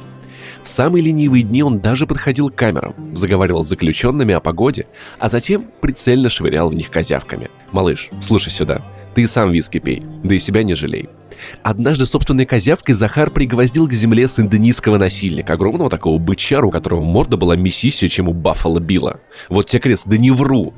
В тот день Кэссиди шел по бульвару. Бляха сияет, шпоры звенят, сигары дымит так, что еще чуть-чуть и перепутаешь с туберкулезным паровозиком. И вот представьте, новое утро, новая победа и все тот же Захар, горцующий по бледному, как его морда, асфальту Сен-Дени. И тут он, Амиго, брошенный в пещере и выползший из этого грота на своих четверых, будто из яслей Христовых. Знаешь, Захар, я думал, это у меня проблемы с арифметикой. Но вижу, ты тоже не слишком ладишь с точными науками. Потому что ты, как я погляжу, уже списал меня со счетов. Будь я проклят, если это не Санденс Хит. Мне нужны подробности. Как ты все-таки выжил? К черту подробности! Ведь дьявол в деталях! И дьявол сегодня со мной. И знаешь что? Он ненавидит умников. Какие громкие слова для такого маленького револьвера. Да уж. Папа всегда говорил, не подходи к быку спереди, к лошади сзади, а к Захару так вообще не подходи. Джентльмены. Знаете, Иуде хватило всего 10 долларов, чтобы предать Иисуса. Да, но тогда еще не было 10 долларов. Зато были сукины дети. Что ты здесь делаешь, Паша? Верная рука на то и верная рука, что мне не изменяет. Павел предупредил меня о том, что ты явишься по мою душу в Сен-Дени. Так что, как говорит Леонид Якубович, вот мой револьвер, а вы, сэр, крутите барабан. Давайте не будем столь мягки по отношению друг к другу. Мягки. О, земля сейчас и так слишком твердая. Ведь это ты стравил нас друг с другом. Ну что ж, пусть так. Мой гнилой зуб уже давно наточен. Но если Захар хочет хороших похорон, пусть лучше умирает летом. Макс, Макс, Макс, ты когда-нибудь читал Маяковского? Если револьвер заряжают, значит твой скальп кому-нибудь нужен. Джентльмены, я вижу только один способ разрядить эту ситуацию. Дуэль. Дуэль на хуй шутках. Первый вопрос, на который мы хотели бы ответить, это то, что постоянно обсуждали в Твиттере, то, что постоянно обсуждали на Reddit и остальных соцсетях, в которых присутствуем все мы в этом подкасте. Является ли Red Dead Redemption 2 по-настоящему революционной игрой, инновационной игрой? Будут ли ее обсуждать через 5 лет в дальнейшем, или ее забудут в этом году, и стала ли она новый GTA 5? Я задал очень много вопросов, но на самом деле это все один, один большой вопрос, на который будет отвечать Захар, потому что я очень люблю вызывать людей к доске, и ничего уж тут не поделаешь. Пригуби еще немного скотча для того, чтобы разогнаться. Пригуби еще немного скетчей. Это, это звучит Да. как э, подкаст из Ну Несли что за- in a nutshell. На самом деле, э, революц- ну, революционная и, так сказать, популярная игра это не одно и то же. Ну, То есть ничего революционного, на мой взгляд, в Red Dead Слушай, я 2 согласен нет. с позицией... Ну, с, сейчас страшная вещь будет, я Спасибо, согласен. что начал говорить за меня. С Вадимом Елистратовым я согласен. А, который э, Он сказал, сказал, что нет ушел с Твиттера. Э, Он сказал... Серьезно? Да не ушел, он реплает время от времени. Окей, короче, э, когда он сказал о том, что RDR 2, там нет инновационных механик, там просто есть очень дорогой продакшн, Это правда. на который не способен, не способен практически никто, кроме Rockstar. Это правда. И ты просто всю игру смотришь на очень дорогой продакшн, хотя революционных механик там есть. Есть местами очень несогласованные по управлению элементы. Есть Реально местами... Паша перехватил просто с моего Простите, языка пожалуйста, ответ. небольшие Захватил. проблемы. Так что, если честно, не нашел. Я нашел с- топовейший уровень продакшена, до которого хуй дотянется, но инноваций, если честно, нет. Да нету никаких инноваций в игре, действительно. Это как бы история про то, что в этом поколении вообще в целом выходят игры, по-моему, которые они не революционные, но очень классно сочетают наработки других проектов вместе и таким образом становятся популярными. Например, Ведьмак 3, в котором тоже нет ни черта нового, но это одна из любимейших игр у всех, просто из-за того, что она все крутые элементы RPG собрала в одной игре и сделала это качественно. Человек-паук одна из лучших игр года, игра, игра, которая не сделала практически ничего нового. М. Это просто очень классно собранные лучшие вещи, которые были в играх про Человека-паука всегда. Допустим, да. Это охуенный продакшн, она заслуживает ну, быть Продакшн, в списке да. игр года. Да. Вот, то есть, да, потому что люди критикуют, типа, там, там нет ничего нового, это все было Там в очень- этой игре, и в этой, и в этой, да, взяли в одну, собрали, типа, вы сидите, недовольны. Очень по содержанию все, к сожалению, монотонно, на мой взгляд, Человеке-пауке. Но по поводу Red Dead Redemption 2, конечно, ее будут обсуждать через 5 лет, просто из-за того, что она очень монументальная, она очень качественно сделанная, и на самом деле вокруг нее есть аура запретности. То есть она вышла только на консолях. Консоли в России есть не у всех. И вот сейчас ее обсуждают в том числе потому, что вот эта вот игра, которая доступна какому-то небольшому кругу посвященных. Мудаков, А то, что так. доступно небольшому кругу посвященных, это всегда как бы вызывает повышенный интерес у тех, кто вне этого круга. Не. Игра, она просто очень продолжительная, очень красивая, очень э, грамотно там преподнесена история, мы еще это обсудим. Невероятно. Просто это как бы такое монументальное произведение. А позвольте этого, мне конечно- немного провернуть вас на хуй. Давай. Ну, давай. А, потому что я, наоборот, считаю, что главная инновация Red Dead Redemption 2 в том, что именно эта игра сумела стать максимально подробной и максимально детальной в тех аспектах, в которых не, не смогли позволить себе другие, ну, например, эксклюзивы PlayStation 4. И это уже например? само по себе может быть инновацией. Это игра, например? например, God of War. Это классная Ну, игра это- с классной механикой, но в ней нет ничего нового. В ней нет И в Red Dead Redemption нет. Подожди, там есть охуенный но в топор, который раньше RDR не было 2, в. RDR 2 есть проработка диалогов, проработка мира, проработки механики, Проработка проработка была в играх взаимодействия. Нет, Была не в было, не было, потому что у Telltale, Была- у Telltale, с которым я сравниваю Дэвида Кейджа, есть определенный недостаток хороших диалогов. А именно все диалоги, которые звучат в этой игре, это, ну, я не про RDR, а про игры Дэвида Кейджа. Хорошие диалоги Погоди, есть. ну, Паша, хорошие- Паша, вы высказали свое мнение, поэтому я позволю себе высказать свое. Короче, на мой взгляд, главное достижение RDR 2 в том, и главная инновация RDR 2 в том, что эта игра, чей успех не смогли просто повторить предыдущие разработчики, которых считали топовыми, и чей успех, скорее всего, не смогут повторить те люди, которые последуют за Rockstar в попытке их воспроизвести вот тот же самый успех, ту же самую ручную выделку людей которые занимались Red Dead Redemption 2. Потому что лично я всегда задумался над тем, а что было бы, если бы разработчики просто забили хуй на какой-то автоматизм и начали заниматься ручным контентом. По факту до RDR 2 у нас не было ни одной игры, в которой каждый квест, в каждый, каждый шаг буквально, который совершается в этой игре, он был бы тщательно продуман людьми, которые просто решили уделить каждому аспекту RDR 2 внимание просто вот столько же, сколько обычно уделяют внимание побочным квестам. Понятно, что можно применять к ней а, те меры суждений, которые мы обычно примеряем к играм, которые выходят, ну, просто в течение года. Но опять же, окей, Технологически, ну, наверное, пи***тый снег. Наверное, охуенная погода. Наверное, охуенный свет. Но если брать немного шире, то выясняется, что никто тупо до Rockstar не думал сделать настолько вручную проработанную игру, в которой каждый аспект был бы нас- настолько бы отвечал э, просто, не знаю, тем человеком часам, которые были бы затрачены на нее. И, окей, я понимаю, что через 5 лет никто не станет перенимать конкретные какие-то отдельные механики из этой игры. Хотя, да, хотя даже RDR 2 перенимает механики из э, Ведьмака 3, где нужно охотиться при помощи какого-то ведьмачьего чутья, потому что Артур Морган может охотиться на животных при помощи, я не знаю чего, я даже не знаю, как это объяснить, это та функция, которой я никогда не пользовался в этой игре, которая казалась мне максимально странной, но суть не в этом, суть в том, что ручной подход, ручная выделка RDR 2 ровно про это. И можно ли называть это Да. инновацией? Ну, мне кажется... God of War тоже игра с ручной. Но- Ну, но мне кажется, этом, что зна- не знаешь, настолько, потому что в RDR 2 говоришь, что- гораздо меньше контента, в RDR 2 говоришь, гораздо меньше амбиций, RDR 2 гораздо более понятно в плане своего размаха. Ты, ты, ты говоришь, что в RDR 2 проработан каждый аспект, но это совершенно не, определенно не так. Поспорь со мной. Проблема, про- проблема ручной выделки в том, что ты прорабатываешь часть аспектов, но часть ты не прорабатываешь. Например? Например, когда ты едешь и видишь, как дерутся два заключенных под деревом.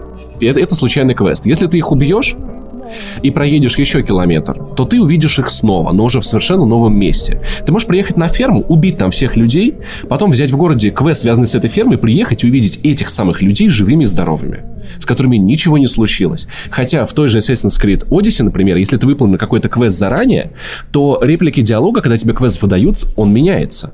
И это мир, который реагирует на твои движения. Это действительно та штука, которая появилась в играх не так давно. И спасибо Assassin's Creed Odyssey за то, что эта инновация, она будет использоваться чаще. RDR 2 это все-таки старая игра, которая начала делать 7 лет, и проблемы, проблемы игр 7-летней давности, 5-6-летней, они все еще остались. И в итоге я приехал, убил кучу бандитов на ранчо.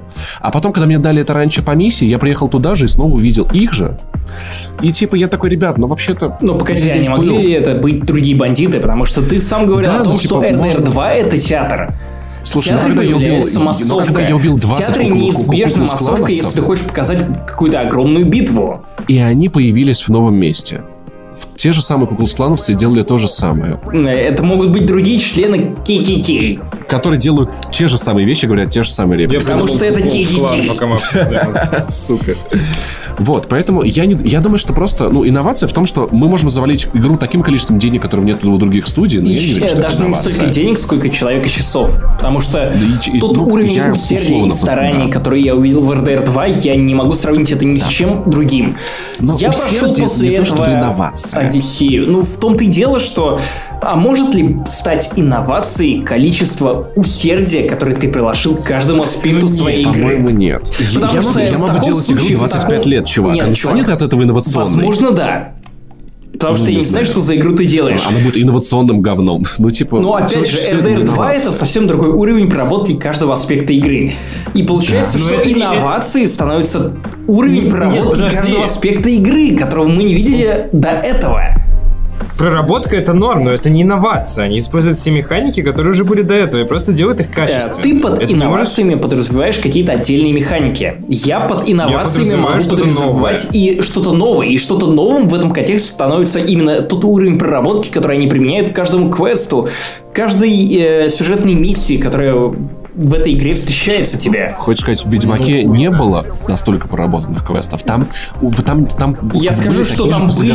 квестов, Я скажу, что там, не было отдельные... Я хочу сказать, что отдельные квесты там были проработаны на уровне RDR 2. Это одна из самых великих игр, которые мы когда-либо видели. И Пожалуй, RDR 2, GTA 5 и Ведьмак 3 я бы ставил бы вместе с Last of Us один на один уровень, но в целом, ну, наверное, нет. Потому что RDR 2 проработана от и до. Это монументальное произведение, Не от и до, в котором отшлифовано вообще все. Не все, далеко не все, чувак. Слушай, ну когда ты, ты, ты, ты, ты приезжаешь на миссию, и тебе говорят, возьми снайперку, без снайперки ты дальше не пойдешь. Когда у тебя в одной миссии одни, одними кнопками ты можешь, можешь перемещаться по поезду, а в другой миссии уже не можешь. Там, из, там она, это лоскутное одеяло, где из, со- собрано из кучи, с кучи классных лоскутков. Погоди, ну не я не согласен, потому что вообще все. если изначальной целью Rockstar было сделать театр, и для тебя театр затевает в каждой миссии, то получается, что Rockstar победила и выполнила просто, свою миссию. чел, ну, и типа, театр, это театр это лучшее лучше. определение RDR 2. Театр можно делать лучше. Конечно же, можно И сделать в- лучше, но кто, кроме Rockstar, сделал этот театр лучше, чем Никто. RDR 2? Никто, в том-то и дело. Никто. Но, ну, типа, я не знаю, я не готов назвать усердие инновации. Усердие может Количество человек. усердия, не просто усердие. Я, я тут с Пашей солидарен. Количество усердия тоже может проявить. Ну, то есть, если бы условная Санта-Моника сделала сразу God of War не трилогию, а одну большую игру и потратила бы на это 8 лет, я думаю, у них получился бы результат ничуть не хуже. Просто вопрос в том, как бы, в финансах. Кто это может себе позволить, кто нет. У Rockstar много бабла. Много бабла это не инновация. Много бабла есть у Apple. Но, тем не менее, для игровой индустрии это кажется довольно инновационным подходом, потому что обычно э, циклы производства этих самых игр, количество затрат, которые готовы впухивать на создание этих игр, они- а- оно гораздо ну, меньше. Поэтому я не знаю, этот момент для меня все еще остается Это необычная игра. Это определенно необычная Конечно. игра. Ну давайте дальше, потому что я вывел для себя довольно интересное определение RTR 2, и оно звучит примерно так.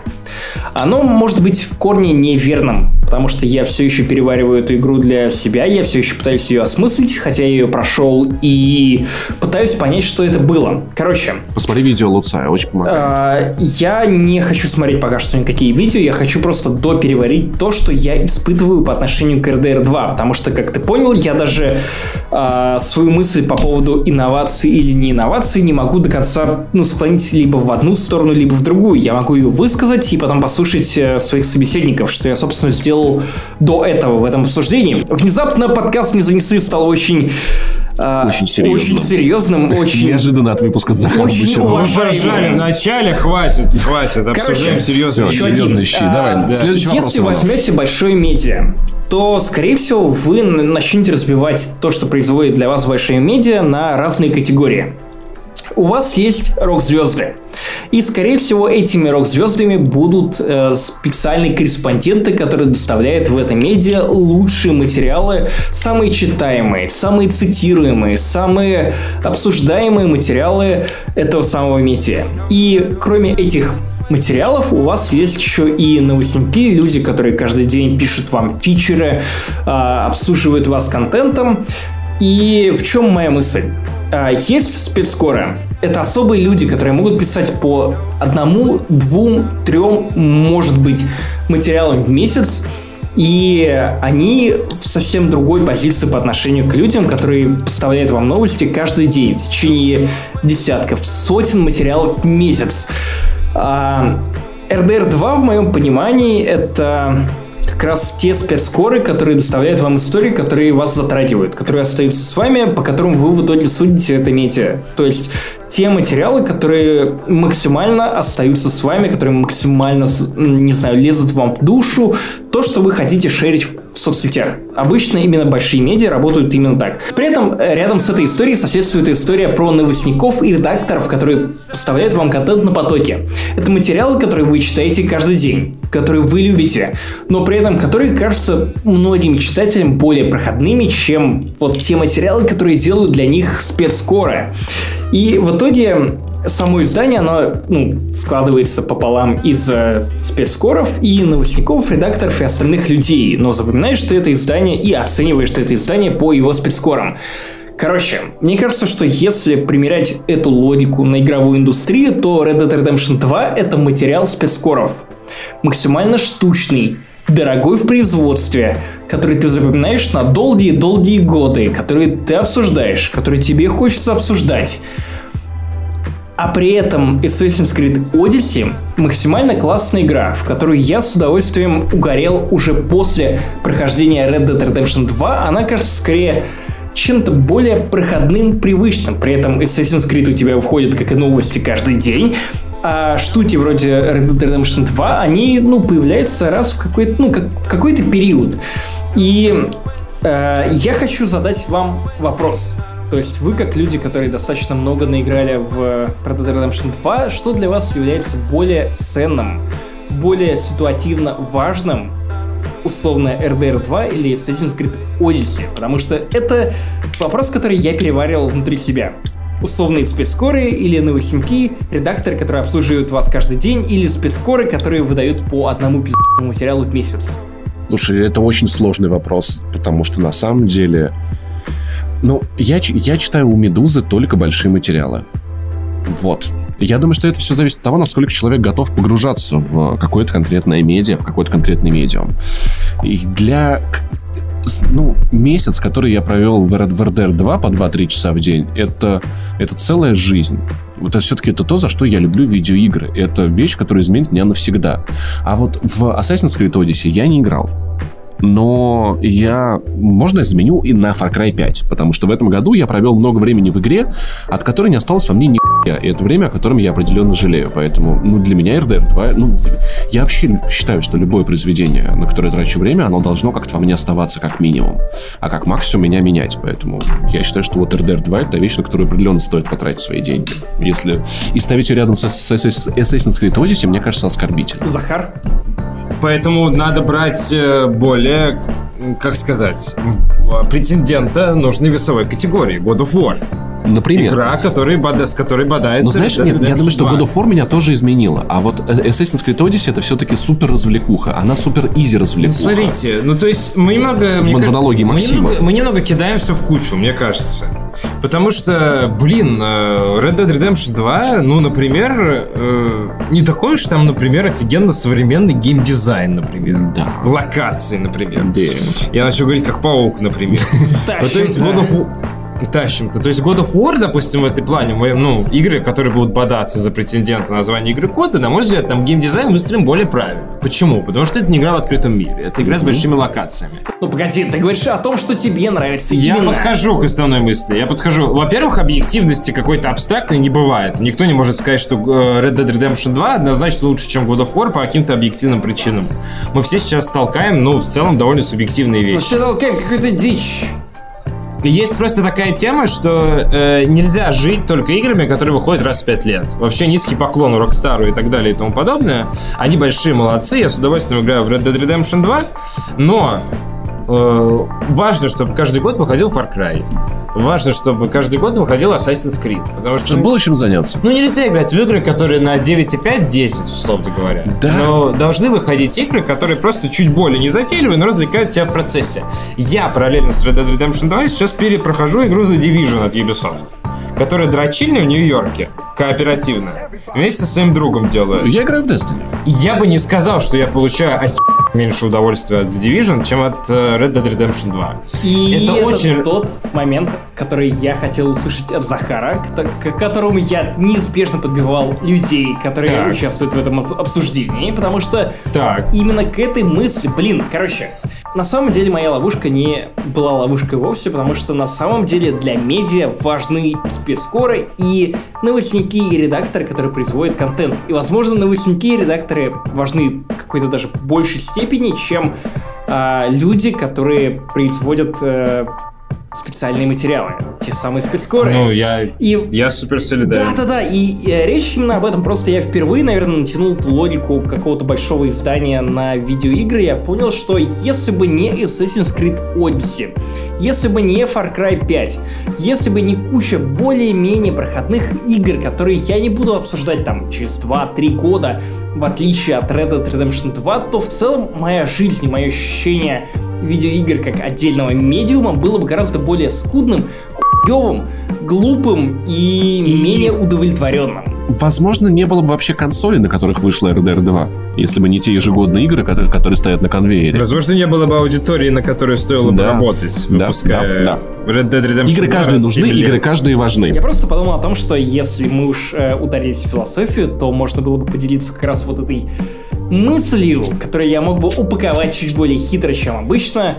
Короче, я надеюсь, что вы поняли, о чем я. Потому что, короче, RDR 2 это определенная игра, которую мы будем обсуждать через 5 лет. Но важно в моменте не потерять ощущение пульса того, что происходит в игровой индустрии, потому что в э, той же Одиссее от Ubisoft, в той же Division, который перепроходит Захар, э, в той же Far Cry 5, который Паша постфактум выставил претензии, хотя пока он играл, она ему довольно сильно нравилась. Этого это пока я не увидел Есть концов. жизнь. Мне кажется, ты сейчас перечислил, типа, три хороших игры. Ты просто Ну, хотел обозначить свое нормально. мнение.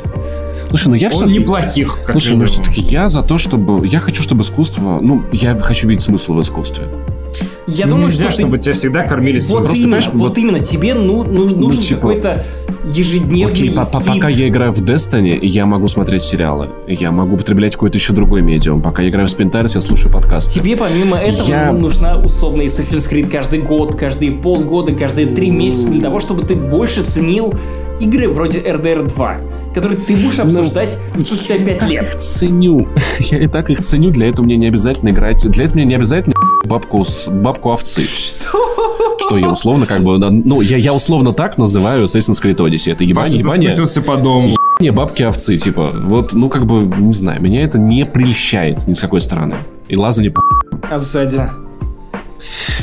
Вот, поэтому я ценю RDR 2 вне зависимости от того, играл я в Assassin's Creed Odyssey или нет. И Я, кстати, пока что не пройдя Red Dead Redemption 2, хотел сделать ремарку для тех, кто дослушивает этот подкаст. Я считаю пока что, что игра года — это God of War. То есть я солидарен с теми, кто проголосовал на The Game Awards. Хотя в God of War я вижу прорву проблем, связанных как раз с популистским, так сказать, геймдизайном, включая прокачку, включая разноцветные предметы и так далее и тому подобное. Просто для меня это более цельная и грамотно выстроенная история пока что. Пока еще Red Dead Redemption не закончилась. Просто хотелось сделать ремарку, она была в тему сейчас. Ну и давайте перейдем к следующему вопросу. Он посвящен тому, что медленные авторские игры. Я видел кучу отзывов в Твиттере, в других соцсетях о том, что ну не могут быть игры вроде Red Dead Redemption 2 AAA, потому что первые три часа тебе условно нужно провести в снегу. Или тебе нужно очень долго скакать куда-то, и вообще тебе нужно покупать fast travel, как и в предыдущих GTA, например, где ты оплачивал такси. Ну, например. Слушай, я думаю, что на самом деле, на самом деле, людям надо научиться вынимать смартфон из рук. И это та беда, с которой я борюсь целый год. Две игры смогли... Три игры, окей, см- две смогли это сделать в этом году. Это God of War и Red Dead Redemption. God of War просто потому, что она безмонтажный склик, у меня нет времени посмотреть Твиттер. И RDR, потому что я понимал, что если я не могу проникнуться этим миром, то, Не, у, то у меня не получится, У меня тоже есть работает. однозначный ответ. Есть как бы такая история, знаете, когда инди-разработчики делают пиксельную игру просто потому, что они не умеют обращаться с другим движком, да? Или есть разработчики, которые бесталанно делают медленный темп, потому что они не могут его насытить, да? А есть разработчики из Rockstar, которые сознательно делают низкий темп игры. Во-первых, наверное, для того, чтобы отсеять случайных игроков, а во-вторых, для того, чтобы к концу игры, когда начинается пизда, создать ощущение того, что даже вот у тебя воспоминания, как у игрока, есть того, что когда-то было хорошо. Да. И ты помнишь этот Слушай, момент. это ощущение потрясающее. Ну, то есть их темп игры это осознанный выбор, и когда это осознанный творческий выбор, это все норм. Ну, типа, это, ну, у меня вообще никогда не было ощущения, что Red Dead Redemption 2 болезненно медленная. Мне кажется, надо понимать, что в игры надо, надо, надо уметь погружаться. Иногда Да. надо уметь. Например, я, у меня не было эффекта погружения Ведьмака, пока я не начал играть в Гвинт. Я не знаю почему. Я просто садился за карты на 20 минут, и все, я в этом мире. В RDR 2 я заходил, ехал, например, к Барберу, а, почистил почистил оружие, и ты как-то вот уже чуточку печь, что угодно. И ты немножечко в нее въезжаешь. То есть это игра, у которой есть порог входа. Эта игра, она не играет, она не дает игроку темп, который игрок хочет. Мы привыкли к тому, что игры могут быть в нашем темпе. Но RDR 2, она... Не в моем, сука, темпе! RDR 2, ее надо почувствовать. И вот это вот то, что, я боюсь, многие сейчас разучились делать, наверное, или не умели. И мне кажется, это вполне Потому что есть уместно. еще такой аспект, вот выходит куча игр, надо выбить платину, надо успеть купить следующую, надо скорее эти 40 часов проглотить. А у меня всего потому что один на час, очереди чтобы у меня бэклог, да. а я прихожу с работы, мне надо э, покушать у жены, мне надо уделить внимание жене, дети, у меня один час, куда ваш Red Dead Redemption? И люди привыкли рашить игры. Это тоже плохо. Нет, в Red Dead Redemption 2, вот, вот к чему у меня нет претензий, я во многом солидарен с Пашей по поводу проработки, я во многом солидарен с Максимом по поводу всей похвалы, которую он ее щедро обливает. Э, Но вот к темпу у меня вообще ноль претензий. Да. Это осознанный Слушай, творческий этом- выбор. этом- Вообще вестерн это жанр, который довольно медлительный и довольно тягучий. Там должно быть так. За что я особенно полюбил РДР, знаешь, у меня никогда не было проблемы, что она не отпускала меня спать. Она все время в каком-то таком темпе, который тебя как-то ослабляет, убаюкивает, я У спокойно... меня было такое. Я, я большими кусками. Слушай, а я прям... Я, я, я, я такой... Я сделал... Я поиграл в нее 2-3 часа, и такой, мне отлично, я пошел спать. Она... Но, и слушай, знаешь, вот все-таки я прожил там жизнь. Вот это вот то, что я не устану повторять, и это важно, это не каждая игра, у меня мало какая игра это умеет. И вот то, насколько эта история правда. Я за от игр, которые... Вот за что я не любил Skyrim. Сейчас Бочаров меня, возможно, ударит. Skyrim! Я не мог в этой игре... Я не мог в этой игре... В этой игре Давай потеряться. Встретимся с тобой Меня, меня заебало... Меня заебало, что Если игры постоянно пытаются... Что игры считают, будто... Вот если я три минуты не видел какой-то контент, у меня проблемы будут. И вот, вот, а в RDR ты можешь скакать 10 минут, и ничего не происходит, и это же кайфно. Да там происходит кайф. просто типа антураж, пейзаж, диалоги. Да, вот и это, насладиться миром. Потому что, слушай, вот Far Cry 5, я вот сегодня пересматривал вот, вот, вот, вот кусочки видео, на одном перекрестке три события одновременно. И так, на, сука, на каждом. Все время. другого, 40 да. секунд и тебе дают новую активность. А вот почувствовать мир, масштаб игры, почувствовать пустыню, в которой нихуя нет, потому что это пустыня. Вот это вот, то, и вот она поэтому погружает. Разработчики Mad. Max сейчас плачут крокодилями слезами. Кстати, А на я мой так- взгляд, а- сильно недооценен. А я так и говорил Иванову. Иванов такой, там нет. Я такой, «Блядь, это пустыня, чувак. Да, там Не, Апокалипсис, сорвались, в итоге я проиграл, Пустыня. я проиграл э, с подливой, а во-вторых, я проиграл 40 с плюс часов Да, Mad Max вот. постфактум после И- шестого и- выпуска не занесли. Темп Такая недооцененная игра, ребят. Да, Извините, пожалуйста. Есть такое. Давай. Max! А, Давайте я пойду немного по пунктам того, что мы обсуждаем. Во-первых, а, по-моему, RDR 2 намного глубже и интереснее и сформулированнее, чем предыдущие игры Rockstar, хотя бы потому, что она не разваливается на отдельные какие-то под, подтемы. Игры Rockstar обычно строились по одному принципу. Ты играл в GTA 4, ты играл в GTA 5, ты играл в GTA San Andreas, ты получал множество сюжетных линий, которые в итоге ни к чему не приводили. Они могли быть интересны сами по себе, но в итоге они, ну, слабо влияли на какой-то общий сюжет. Или они могли быть в целом не особо интересными, но просто Rockstar считала, что тебе должны показать вот именно эти миссии, ты хоть устрись, но ты должен их пройти. RDR 2 в этом смысле максимально сфокусированы. И, по-моему, для игр Rockstar это большой шаг вперед, когда они решили отрубить то, что, ну, на мой взгляд, было филлером. И для игр Rockstar, по-моему, это большой шаг вперед, когда они решили просто взять и отрубить то, что было для них, ну, по сути, филлерами. То есть, и тут есть миссии, которые ты, по идее, мог бы скипнуть, но в предыдущих играх Rockstar они занимали ебаные часы, тут это максимум отдельные, отдельные миссии. Перед блоком про Red Dead Redemption, наверное, важно сказать, что все-таки небольшие, минорненькие спойлеры к игре будут в целом. Если вы дошли примерно до пятой главы, то вряд ли что-то сильно помешает вашему прохождению. Но, конечно, для чистого опыта лучше сначала пройти игру. Да и в целом эта тема будет намного лучше перевариваться и усваиваться именно после полного прохождения игры. Хотя, если вы собираетесь проходить ее на ПК, скорее всего, это будет очень не скоро, и вы по-любому всякие мелочи уже забудете. Так что, в целом, этот кусочек вышел достаточно глубоким и интересным, чтобы э, заслуживать внимания всех наших слушателей.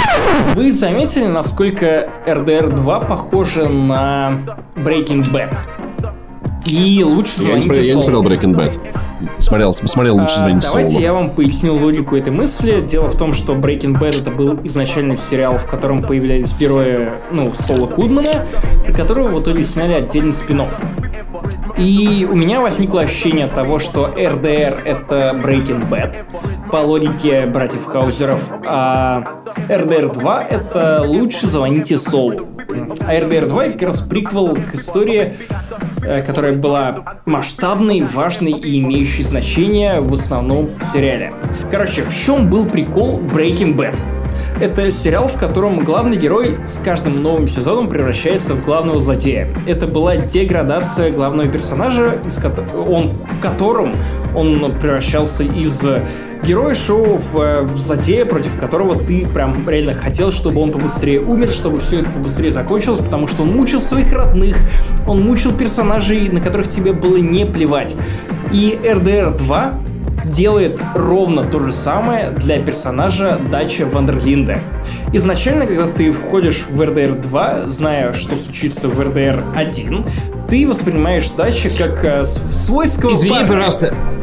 Ты сейчас продолжишь, я вот буквально ремарку скажу. Очень важная э, ремарка была по поводу Red Dead Redemption 1. Есть люди, которые играли, есть люди, которые не играли. Продолжай, просто потом на это буду строить свою оборону, так сказать. Окей, окей. Короче, в RDR 2 Дач Вандерлинде это реально персонаж а, Уолтера Вайта из Breaking Bad, который превращается из отличного парня, из героя, которому ты сопереживаешь, в абсолютного мудака. И... Это может быть спойлером для кого-то. Нет, это вряд ли спойлер для кого-то, и тем более... Для меня это было бы погоди, спойлером, погоди. чувак. И более того, есть даже более интересные переплетения. Короче, когда ты читаешь интервью создателей Breaking Bad, ты понимаешь, что Уолтера Вайта изначально воспринимали не как персонажа, который становится хуже с каждым сезоном. Изначально его рисовали как человека, который становится самим собой. То есть это не Уолтер Вайт становится мудаком. Это Уолтер Вайт изначально был мудаком, и после первого же события, в первом же эпизоде, в первом же сезоне Breaking Bad, Уолтер Вайт начинает становиться самим собой. Я, когда прочитал это самое интервью, я подумал, а, само собой, Стэнли Кубрике и его фильме «Сияние». Я подумал о книге «Сияние», которую написал э, Стивен Кинг, и я подумал о том непримиримом различии между фильмом и книгой, потому что Стивен Кинг изначально думал, что именно отель Outlook заставлял персонажа э, Стивена Кинга с- становиться безумным, в то время как у Кубрика именно э, отель помогал раскрывать изначальное безумие главного героя Сияния. И тут то же самое. На самом деле, мне кажется, что э, Дач Вандерлинде с самого начала был именно таким. Безумцем, который подвел всю банду. Э, Безумцем, который хотел, чтобы творилась всякая херня. Человеком, которому на самом деле глубоко плевать на то, что происходит с людьми, которые верили ну, свое доверие буквально в его руки. И с э, течением этой игры мы только сильнее узнаем э, Дача Вандерлинда как персонажа, который просто становится самим собой. В то время как Артур, в то время как Джон Марстон удивляется тому, что, боже мой, на Вот. самом деле Дач Вандерлинда мудак. Да он был таким, и он стал таким. И это его естественная форма существования. И, на мой взгляд, история RDR 2 не может быть спойлерной. Потому что ты изначально знаешь всю эту арку. Эр- например, Нет. Breaking Bad я смотрел заранее, зная, что случится с каждым из этих героев. Мне было интересно прочувствовать этот процесс изменений. И ты правильно, Паша, говорил в одном из предыдущих выпусков «Не занесли» о том, что если Rockstar хоте- захотели делать приквел к э, одной из самых мощных историй в истории видеоигр, извините за тавтологию, то значит э, весь кайф в процессе. И весь кайф RDR 2 в процессе изменений, которые испытывают на себе Артур, который становится тем, кем он был в изначальном смысле, потому что всю игру Артуру толкуют о том, что «Чувак, вообще-то ты неплохой парень», и каждый раз Артур отвечает одной и той же заезженной фразой о том, что «Вообще-то я плохой человек, если бы вот вы лучше меня знали, на самом деле вы бы поняли, что я отвратительный». Нет! Дач Вандерлинде — это отвратительный мудак. Слушай, Артур Морган — я это бы... человек, который... Отвратительно мудаки. Короче, Слушай, вот новый в этом моя Я- мысль, которую я очень давно вынашивал. Я хочу послушать, что вы думаете о, о моей теории. Зная, что Дач станет плохим, ассоциировать себя с Артуром Морганом, как мне кажется, в полной мере Мне невозможно. кажется, что потому это- что я Мне кажется, что не Нет, совсем, потому чувак, что RDR 1 вышла в 2010 году. Чувак, и ты не все играли изначально в RDR с самого 1. начала тебе говорили о том, что Дач Фандерлинда это Чел, мудак. подожди, и подожди, подожди, он подожди, приобретает не- только подожди. в RDR 2, поэтому я не думаю, что Я это узнал о том, что он мудак, я узнал о том, что он мудак только в конце игры вместе с Артуром Морганом, поэтому я прожил эту жизнь вместе с Артуром Морганом. Но Артур Морган на самом деле вообще не нужный персонаж. Нет, это не Это так. просто, Мне кажется, что это, это не просто так. проводник. Это просто проводник, который конструирует отношения мысль между. э, Виктора Зуева, но я считаю, что она в корне не верна. Потому что именно Ну хорошо, Морган- дай мне ее закончить. Окей, вперед. Как чел... Я и говорю, поэтому была моя подводка по поводу того, что очень важно, играл ты в Red Dead Redemption 1 или не играл ты в Red Dead, Red Dead Redemption 1 перед релизом второй части. А, То, что Витя Зуев сформулировал такую же мысль, это не значит то, что я за ним повторяю, это значит то, что она выглядит сформированной для человека, который проходил первую часть Red Dead Redemption на предыдущем поколении консолей. Это большая драма, вырванного из контекста человека, который, ну, Джон Марстон. Соответственно, драма с лидером своей банды бывшей, с Дачем Вандерлинде. И на самом деле это конфликт двух людей, как это часто бывает в вестерне. И причем в первой части Дач держится за кулисами довольно долгое время. То есть э, на продолжительный период игры твоим главным антагонистом делают э, Билла, я забыл его фамилию. Ну, неважно. Ну, нет- дурачка вот фамилии, этого из да. второй части. И только потом в конце появляется Дач как бывший глава. Вот буквально последние несколько часов игры.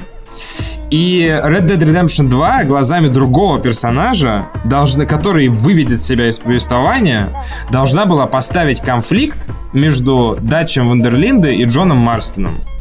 И этим человеком сделали героя, который типа сын Датча, которого он сам называет сынок и так далее, потому что так у меня очень скоро уже закончится мысль, я прям понимаю, дам да. высказаться. Она- мне просто очень хочется, чтобы она прозвучала стройно. Сейчас я готов выдержать Да, любую да, критику не-не, всё, после всё, всё, всё. который как бы его сын, и тем сильнее для тебя ставится этот акцент. То есть в качестве вот этой вот смазки для сюжета первой части Rockstar выбрал абсолютно беспроигрышный образ человека, который что-то видит, что-то делает и выводит сам себя из истории, оставляя главных действующих лиц первой части. Я думаю, что ты есть- не прав.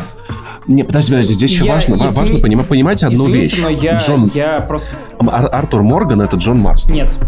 Нет. Это А, один нет, человек. Нет, нет, Паша, я думаю, что... Фактически, нет, нет, Паша, после думаю, смерти не. Артур- Не, ну пускай Паша договорит, пускай Паша договорит. Сейчас, мы, мы, мы дадим по очереди высказаться всем. Артур Морган жертвует собой ради того, чтобы Джон Марстон стал тем человеком, которым Артур мечтал стать, но не мог. Джон и вот это вот его эта вот барышня, это а, Артур и Мэри. И это та жизнь, которую Артур не смог для себя выбрать и сформировать. И он пытался сделать ее для Джона. У него не получилось. Да, но Джона получилось у другого получилось. человека. Он, то есть, него не получилось, он но провалился хотя бы в первой попытался. части. Понимаешь, и этим они для меня похожи. Это два человека, которые пытаются сделать одно и то же. А, Вот. Короче, Поэтому для Почему? меня эпилог. Почему? И для меня, короче, эпилог второй части. Я не играл в первую часть. Я воспринимаю RDR 2 как отдельную историю. Для меня эпилог RDR 2 это альтернативная история Артура Моргана, который в какой-то момент сделал какой-то правильный выбор, которого он не смог сделать в семи Короче, главах. мне очень Вот. кайфно, что мы спорим, мы обсуждаем это разными способами, разными подходами и с разными мыслями, что самое главное, в том числе Захар, который не закончил эту историю, но Но он знает, о чем. Я прекрасно знаю, Но, чем она но, закончится. но. Я проходил Red Dead Redemption 1. Но, но я подведу это к мысли про Breaking Bad, которое я на самом деле вынашивал довольно давно, и почему я думаю, что отношения Артура Моргана и Дача Вандерлинда это на самом деле отношения Уолтера Вайта и Джесси Пинкмана. Эти отношения в сериале Breaking Bad, ну, каждый раз они, каждый сезон, чуть ли не каждый эпизод, они становятся новыми в плане уровня взаимоотношения. То есть в каком-то эпизоде они учитель и ученик, в каком-то они отец и сын, в каком-то они друг и враг. И, к сожалению, это то, через что не проходит Джон Марстон и Дач Вандерлинде. Но через что проходит в RDR 2. В RDR 2 через что проходит э, Дач Вандерлинде и Артур Морган. То есть это реально те стадии. Я когда читал, я примерно одновременно заканчивал смотреть Breaking Bad, я читал материалы про него, то есть, которые поз- позволили бы мне углубить э, свое восприятие этого сериала, лучшего сериала, одного из лучших, которых сняли когда-либо на телевидении. И параллельно я смотрел на историю RDR 2 и RDR 1, и я просто не мог отделаться от ощущения того, что люди, которые смотрели Breaking Bad, взяли и сделали RDR 2, потому что абсолютно та же динамика отношений, абсолютно та же динамика перерастания одной роли главных героев в другую роль и в третью. Э, И это абсолютно то, чего я не заметил у Джона Марстона и Дачи Вандерлинда, но это именно то, что я видел в течение всей игры между Дачем Вандерлинда и Артуром Морганом. Это реально Breaking Bad, переложенный на спагетти вестерны. И, по-моему, это безупречная история.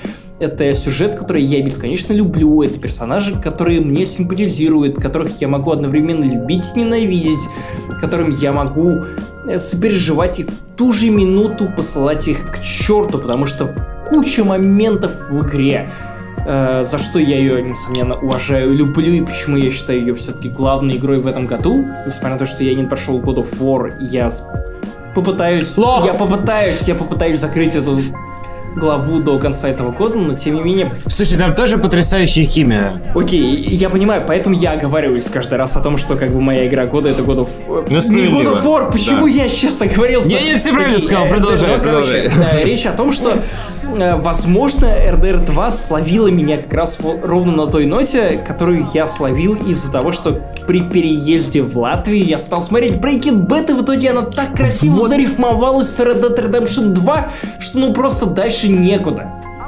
Я просто хотел сказать еще одну мысль, если ты Да, закончил. да, в целом, да. Я и почувствовал. А Вот, соответственно, э, я на самом деле вот сейчас прям в контексте записи подкаста э, понял, почему я согласен с Пашей по поводу того, что Артур Морган это Джон Марстон.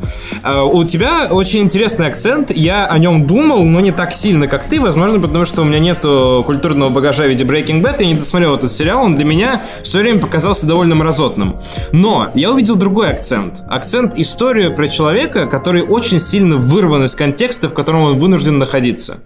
И в этом плане Артур Морган и Джон Марстон это два равнозначных по драматургии персонажа, которые просто видят, что у них все в руках рассыпается, и не могут ничего с этим сделать. То есть они в этом контексте не могут больше существовать. Они постоянно повторяют фразы про то, что их время закончилось, они больше здесь не нужны. Один из героев и в конечном... в, в трейлерах и в игре фразу о том, что они на самом деле стали призраками, а не настоящими Да. людьми. Да.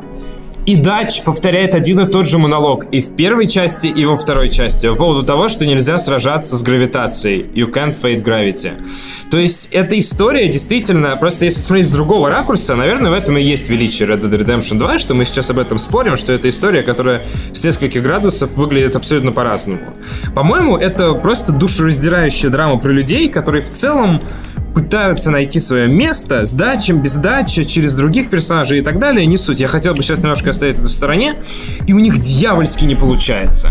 Из-за ошибок прошлого, настоящего, из-за того, что они не знают, как себя вести, из-за того, что в целом их отвергает эпоха, из-за того, что приходит прогресс, они, и один человек не может противостоять прогрессу, банда не может противостоять прогрессу, семья не может противостоять прогрессу. Он просто все выглаживает, как утюг, мятую рубашку. И эти люди, они вынуждены уходить из него, даже пытается он как Джон найти свою жизнь, или как э, э, Артур уходит по какой-то трагичной случайности, они вынуждены покинуть это, потому что другого выхода для них нет. И, возможно, это большая драма, чем личностные отношения. А может быть и нет. Слушай, То есть это как... а давай я дополню твою мысль, потому что, по-моему, Давай. RDR 2 и RDR 1 на самом деле это игры про чуть более широкую мысль. И эм, эта мысль заключается даже, если вот прям брать совсем какой-то Eagle View, то это даже не история двух людей, которые могут быть друг другу, ну, подходить или оспаривать друг друга в качестве разных ролей, там, учитель-ученик. Именно то, что я упоминал в контексте осмысления RDR в качестве истории или переложения истории Breaking Bad. Короче, мне кажется, что RDR 2 и RDR 1 это история про горькое осознание. Потому э, осознание может быть абсолютно разным. Это может быть осознание вины или осознание перемен. А, вспомните один из квестов, который упоминал один из наших зрителей, который смотрит наш подкаст на YouTube. Да, такие есть. А, вспомните, была история про то, что а, один из людей, которые присматривали за индейцами, а, и с которыми случился определенный э, пиздец. Давайте я не буду называть это как-то иначе. Сейчас, сори. Чуваки, вы помните эту историю с индейцами? Он наткнулся на лагерь, где чувак бухал в палатке, подсел к нему, и этот чувак такой, блин, мы там делали ужасные вещи, я видел, как люди умирали от, гол- от голода, а мы ничего с этим не сделали, мне так стыдно. Просто выруб... И просто вырубился. И главный герой остался просто в небо И он, смотреть, он- и он ничего не смог больше ничего нечего было сделать делать. именно в контексте Да, и игры. ничего сказать. Вспомните эту отдельную миссию про охранника рабов, который не верит, что его профессия больше не нужна, что его величие осталось в О, да. прошлом. Вместе с гражданской войной. Там не охранник-то, там он охотник был на рабов. Охотник на рабов, окей. Или, например, деревенские не верят что в то, что женщина на самом деле имеет права, и она может иметь какие-то желания, может заявлять к себе как о полноценном человеке. И это же тоже Ну так это же один и тот же посыл преломлении разных персонажей. И в том, в том числе, само собой, просто я говорю о том, что если брать шире, то получается, что RDR 1 и даже, наверное, в большей степени 2 это игра про осознание абсолютно разных, но непременно горьких для, для людей, которые это переживают, вещей. В том числе и то, ну, что я осознание согласен, слушай, ушедшей эпохи, которые проходят бандиты, Ребята, это горько для все- самих бандитов. Например, Дикий Запад Все- уже не дикий, чернокожие нужны белым, белые нужны чернокожим. Ребята, А, вся инс- наша жизнь это просто очень долгое осознавание грустных вещей. В том числе, Я даже больше в том скажу, числе, и неизбежных. кстати, осознание того, Грустный кем джингл. на самом деле является дачи. И осознание дачи того, кем он является сам. Потому Слушай, что знаешь, мне кажется, что я один из прошел. горьких, одна из самых горьких вещей, которые я видел в этой игре, это то, что в какой-то момент даже Дач понимает, что он не человек с планом, не человек, который хочет уплыть на Таити, а человек, который не понимает, что делать, и который решает Знаешь, все ситуативно. При этом я, в отличие от вас, прошел через одну вещь, которую люди, игравшие в первый РДР, не могут понять. Это разочарование датчем. И знаете, я скажу, что это больно, потому что я был датчем очарован. Ну, то есть эта игра, она мастерски работает на новую аудиторию. Ну, то есть ты прошел я именно вместе- то, я- что, э, ч- что прошли то, то, то, что зрители проходил Артур. Я. ну, видимо, да, я реально, я разочаровывался в даче, хотя поначалу мне казалось, что он классный парень. И у него есть планы, и мы, мы все сделаем, но хотя на самом деле игра, она и строится, как она созда- создает ожидания, а потом она же их Ну, разрушает. есть аватар в виде Артура Моргана, которого ты, соответственно, полностью отыграл в этом Да, контексте. да, потому что меня он да. тоже разочаровывается. Да, то есть и я с ним, я так слился с ним вот в этом плане, что это просто это восхитительно. Вот, и я не знаю, куда теперь девать это обсуждение, в спойлер, не в Я, спойлер, я- будет я думаю, так что важно, вроде я- так круто, я не чуваки, понимаю. Я думаю, что Не не спойлеры спойлеры. точно это пойдет Не должно было ничего в серьезного. нормальный выпуск, потому что, блин, чуваки, я прям это вот прям ровно то самое ощущение, которое я испытывал, по крайней мере, обсуждая Короче, с Пашей я- видеоигры Uncharted 4 и Кстати, еще Firewatch. заметил? Вспомни, блин, как, как мы кайфовали, когда Да. мы записывали эти Ты, кстати, подкасты. обратил внимание, у меня, у меня есть еще одна мысль, связанная с RDR Вперед. 2, о том, что в целом RDR 2, она немножечко бредовая, и это немножечко СПГС. Конечно, как том, и что в целом Rockstar. Главы RDR 2 не символизируют, в принципе, как бы этапы освоения Америки белыми людьми. И, возможно, последующим, и, может быть, Они разочарованием и в не этом. могли потому быть что они же ими. уехали за мечтой. Они не могли быть ими, потому что это конец 19 века, Нет, мать нет, его, подожди, чувак, подожди, у тебя подожди, уже... ну ты дослушай. Ну, просто у тебя уже Нет. великий американский роман уже Подожди, написан. не в, не в прямом смысле. Смотри, первая глава. А, пе- Первые пере- переселенцы пе- переезжают в Америку. Они сталкиваются с голодом, с холодом и со стихией. И полной без- безнаказанностью. Там нету вообще ни одного полицейского. Это дикая природа против людей. Вторая глава. Это чуточку по- по- потепления. Это эпоха становления. Не так много законников, не так много правил.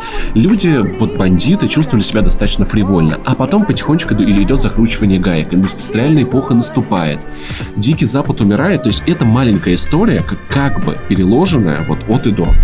Как бы сжатая, ускоренный курс того, Опять как же, развивалась эта нация. а потом разочарование в большой идее, которая их привела Я туда. третий раз в этом подкасте вспомню Томаса Мана и «Волшебную гору», который в одном романе умудрился уместить срез э, немецкого общества, к- которое он загерметизировал в рамках э, одного пансионата, в котором лечили туберкулез. Вот, возможно, РДР 2... Ну, Кстати, забавно. Возможно, во- кстати, да, да, хуйно перепилось. А, Просто э, звезды сегодня нас ведут. Чуваки, короче, мне кажется, что мы охуенно обсудили эту игру.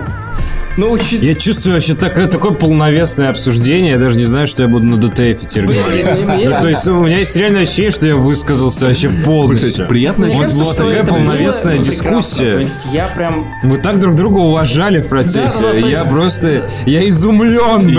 тупой шутки.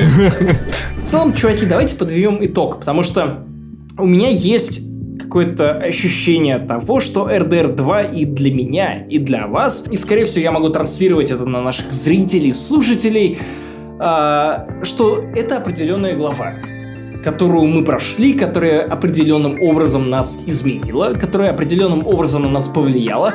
Возможно, она нас возмутила, потому что у меня есть друзья, например, которые поиграли в RDR 2 6 часов, подумали, что это какой-то симулятор скачек безумных на на лошадях, на лошадях, э, Захар, господи, рот твой с мылом промой.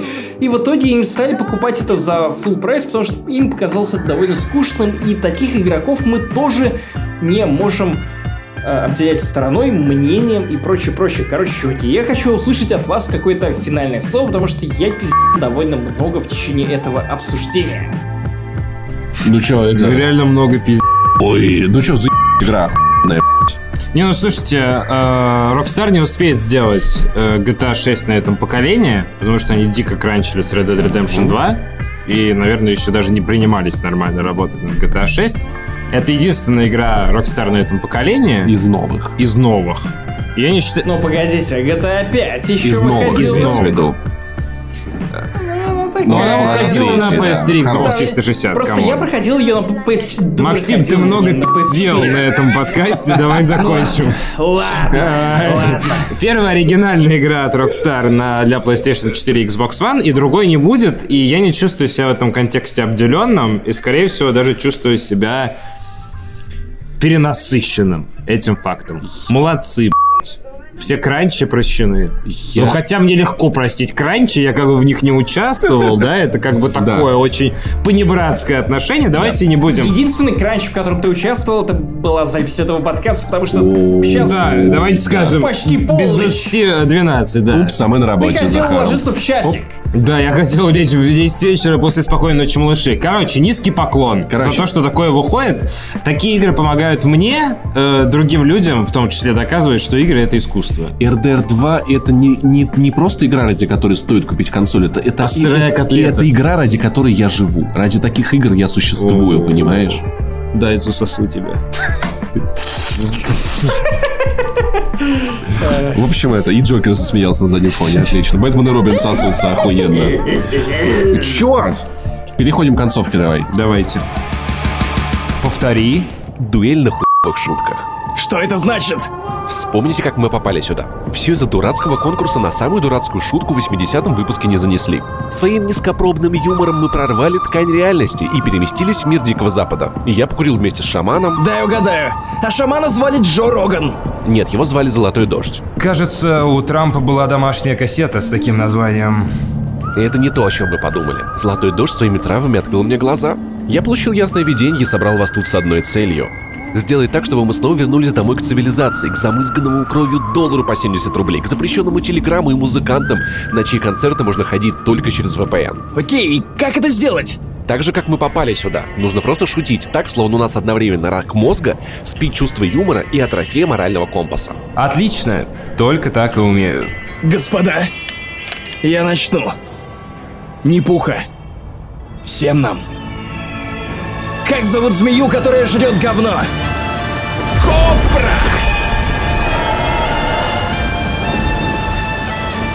Какой секс предпочитают классические композиторы? В Шопен.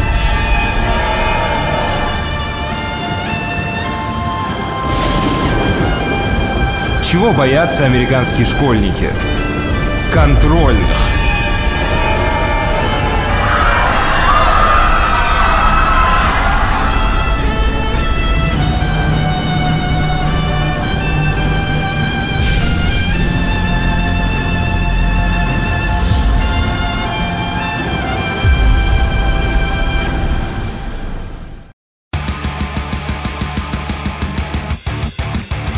Ну и с вами был 84-й выпуск подкаста «Не занесли» лучшего Мы подкаста подкаст писали, 2016 года подкаст писали и охуенно устали. Годно вообще записали. Я так доволен. По-моему, да. Я теперь- Я пиздец, типа, и, короче, у меня член стоит, Захар Бочаров на него смотрит в FaceTime е и такой, типа, класс. Я ставь». доволен. Я был двухклеточным, а стал четырехклеточным. А стал четырехклассником. Да, после этого подкаста. Спасибо, Короче, ребятки. чуваки, да, спасибо тебе, Захар. А я не вам, я тем, кто слушал. Все, прощайся с ними. Давай обсуждать, давай чуваки, вопросики, как кабан из Far Cry. I love Saint Jimmy в Твиттере, это я. Паш Пиаваров, Захар Бочаров, просто погуглите нас. Да. Паша Пони и Сахар 91. Я люблю говорить про Почему я покемонов вас представлять? с психологами. Все, ребят, Кстати, супер чуваки. душевный подкаст. Идите поцелуйте маму после его прослушивания. Свою.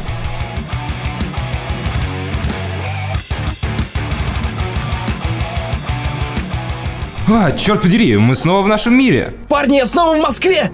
Хотя я и должен быть в Риге. Не благодарите меня, благодарите Золотого Дождя. Я лишь жалкие брызги его мудрости. Ну и зачем ты вспомнил про золотого дождя? Теперь у меня глаза на мокром месте. Знаете, сегодня мы многое поняли. Мы грабили простых горожан и пинкертонов, предавали, оскорбляли и стреляли друг в друга. Кажется, мы не банда, мы шайка. Шайка подводит итоги года.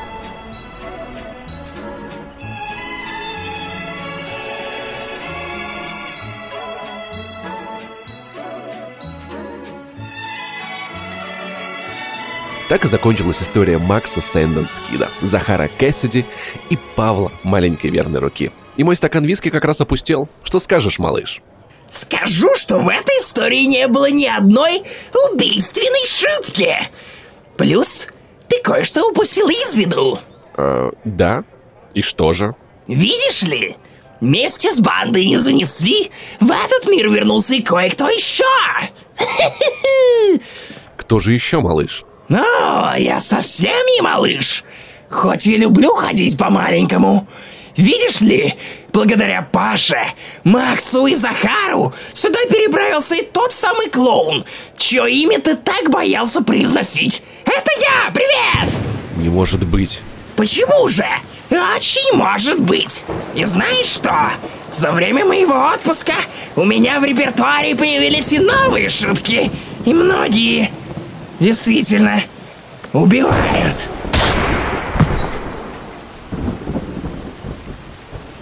Ух, Наверняка вам также интересно, чем же я тогда занимался в этой самой пустыне. Спойлер! Иванов меня на самом деле не убил. Но до того, как не занесли прибыли в эту пустыню, я хоронил членов своей банды, дела у которой шли не так хорошо. Я называл эту банду Лос Патронос. Да, я убил каждого, и я не жалею об этом, потому что мне кажется, что это была просто не самая удачная попытка менеджмента, но, впрочем, у кого бывают хорошие, верно? И вот, кого я закопал в этой самой пустыне? Алексея Корнева, Амбивалента, Андрея Фролова, Картун Хеда, Дэми, Игоря Жука, Илью Ермолова, Ивана Карпана, Джека Рамси, Кириллу Делихойдина, Степана Степанова, Тима, Винниченко Вячеслава, Витьку Телегина? И Павла Тернюка. Лос Падронос, светлая вам память.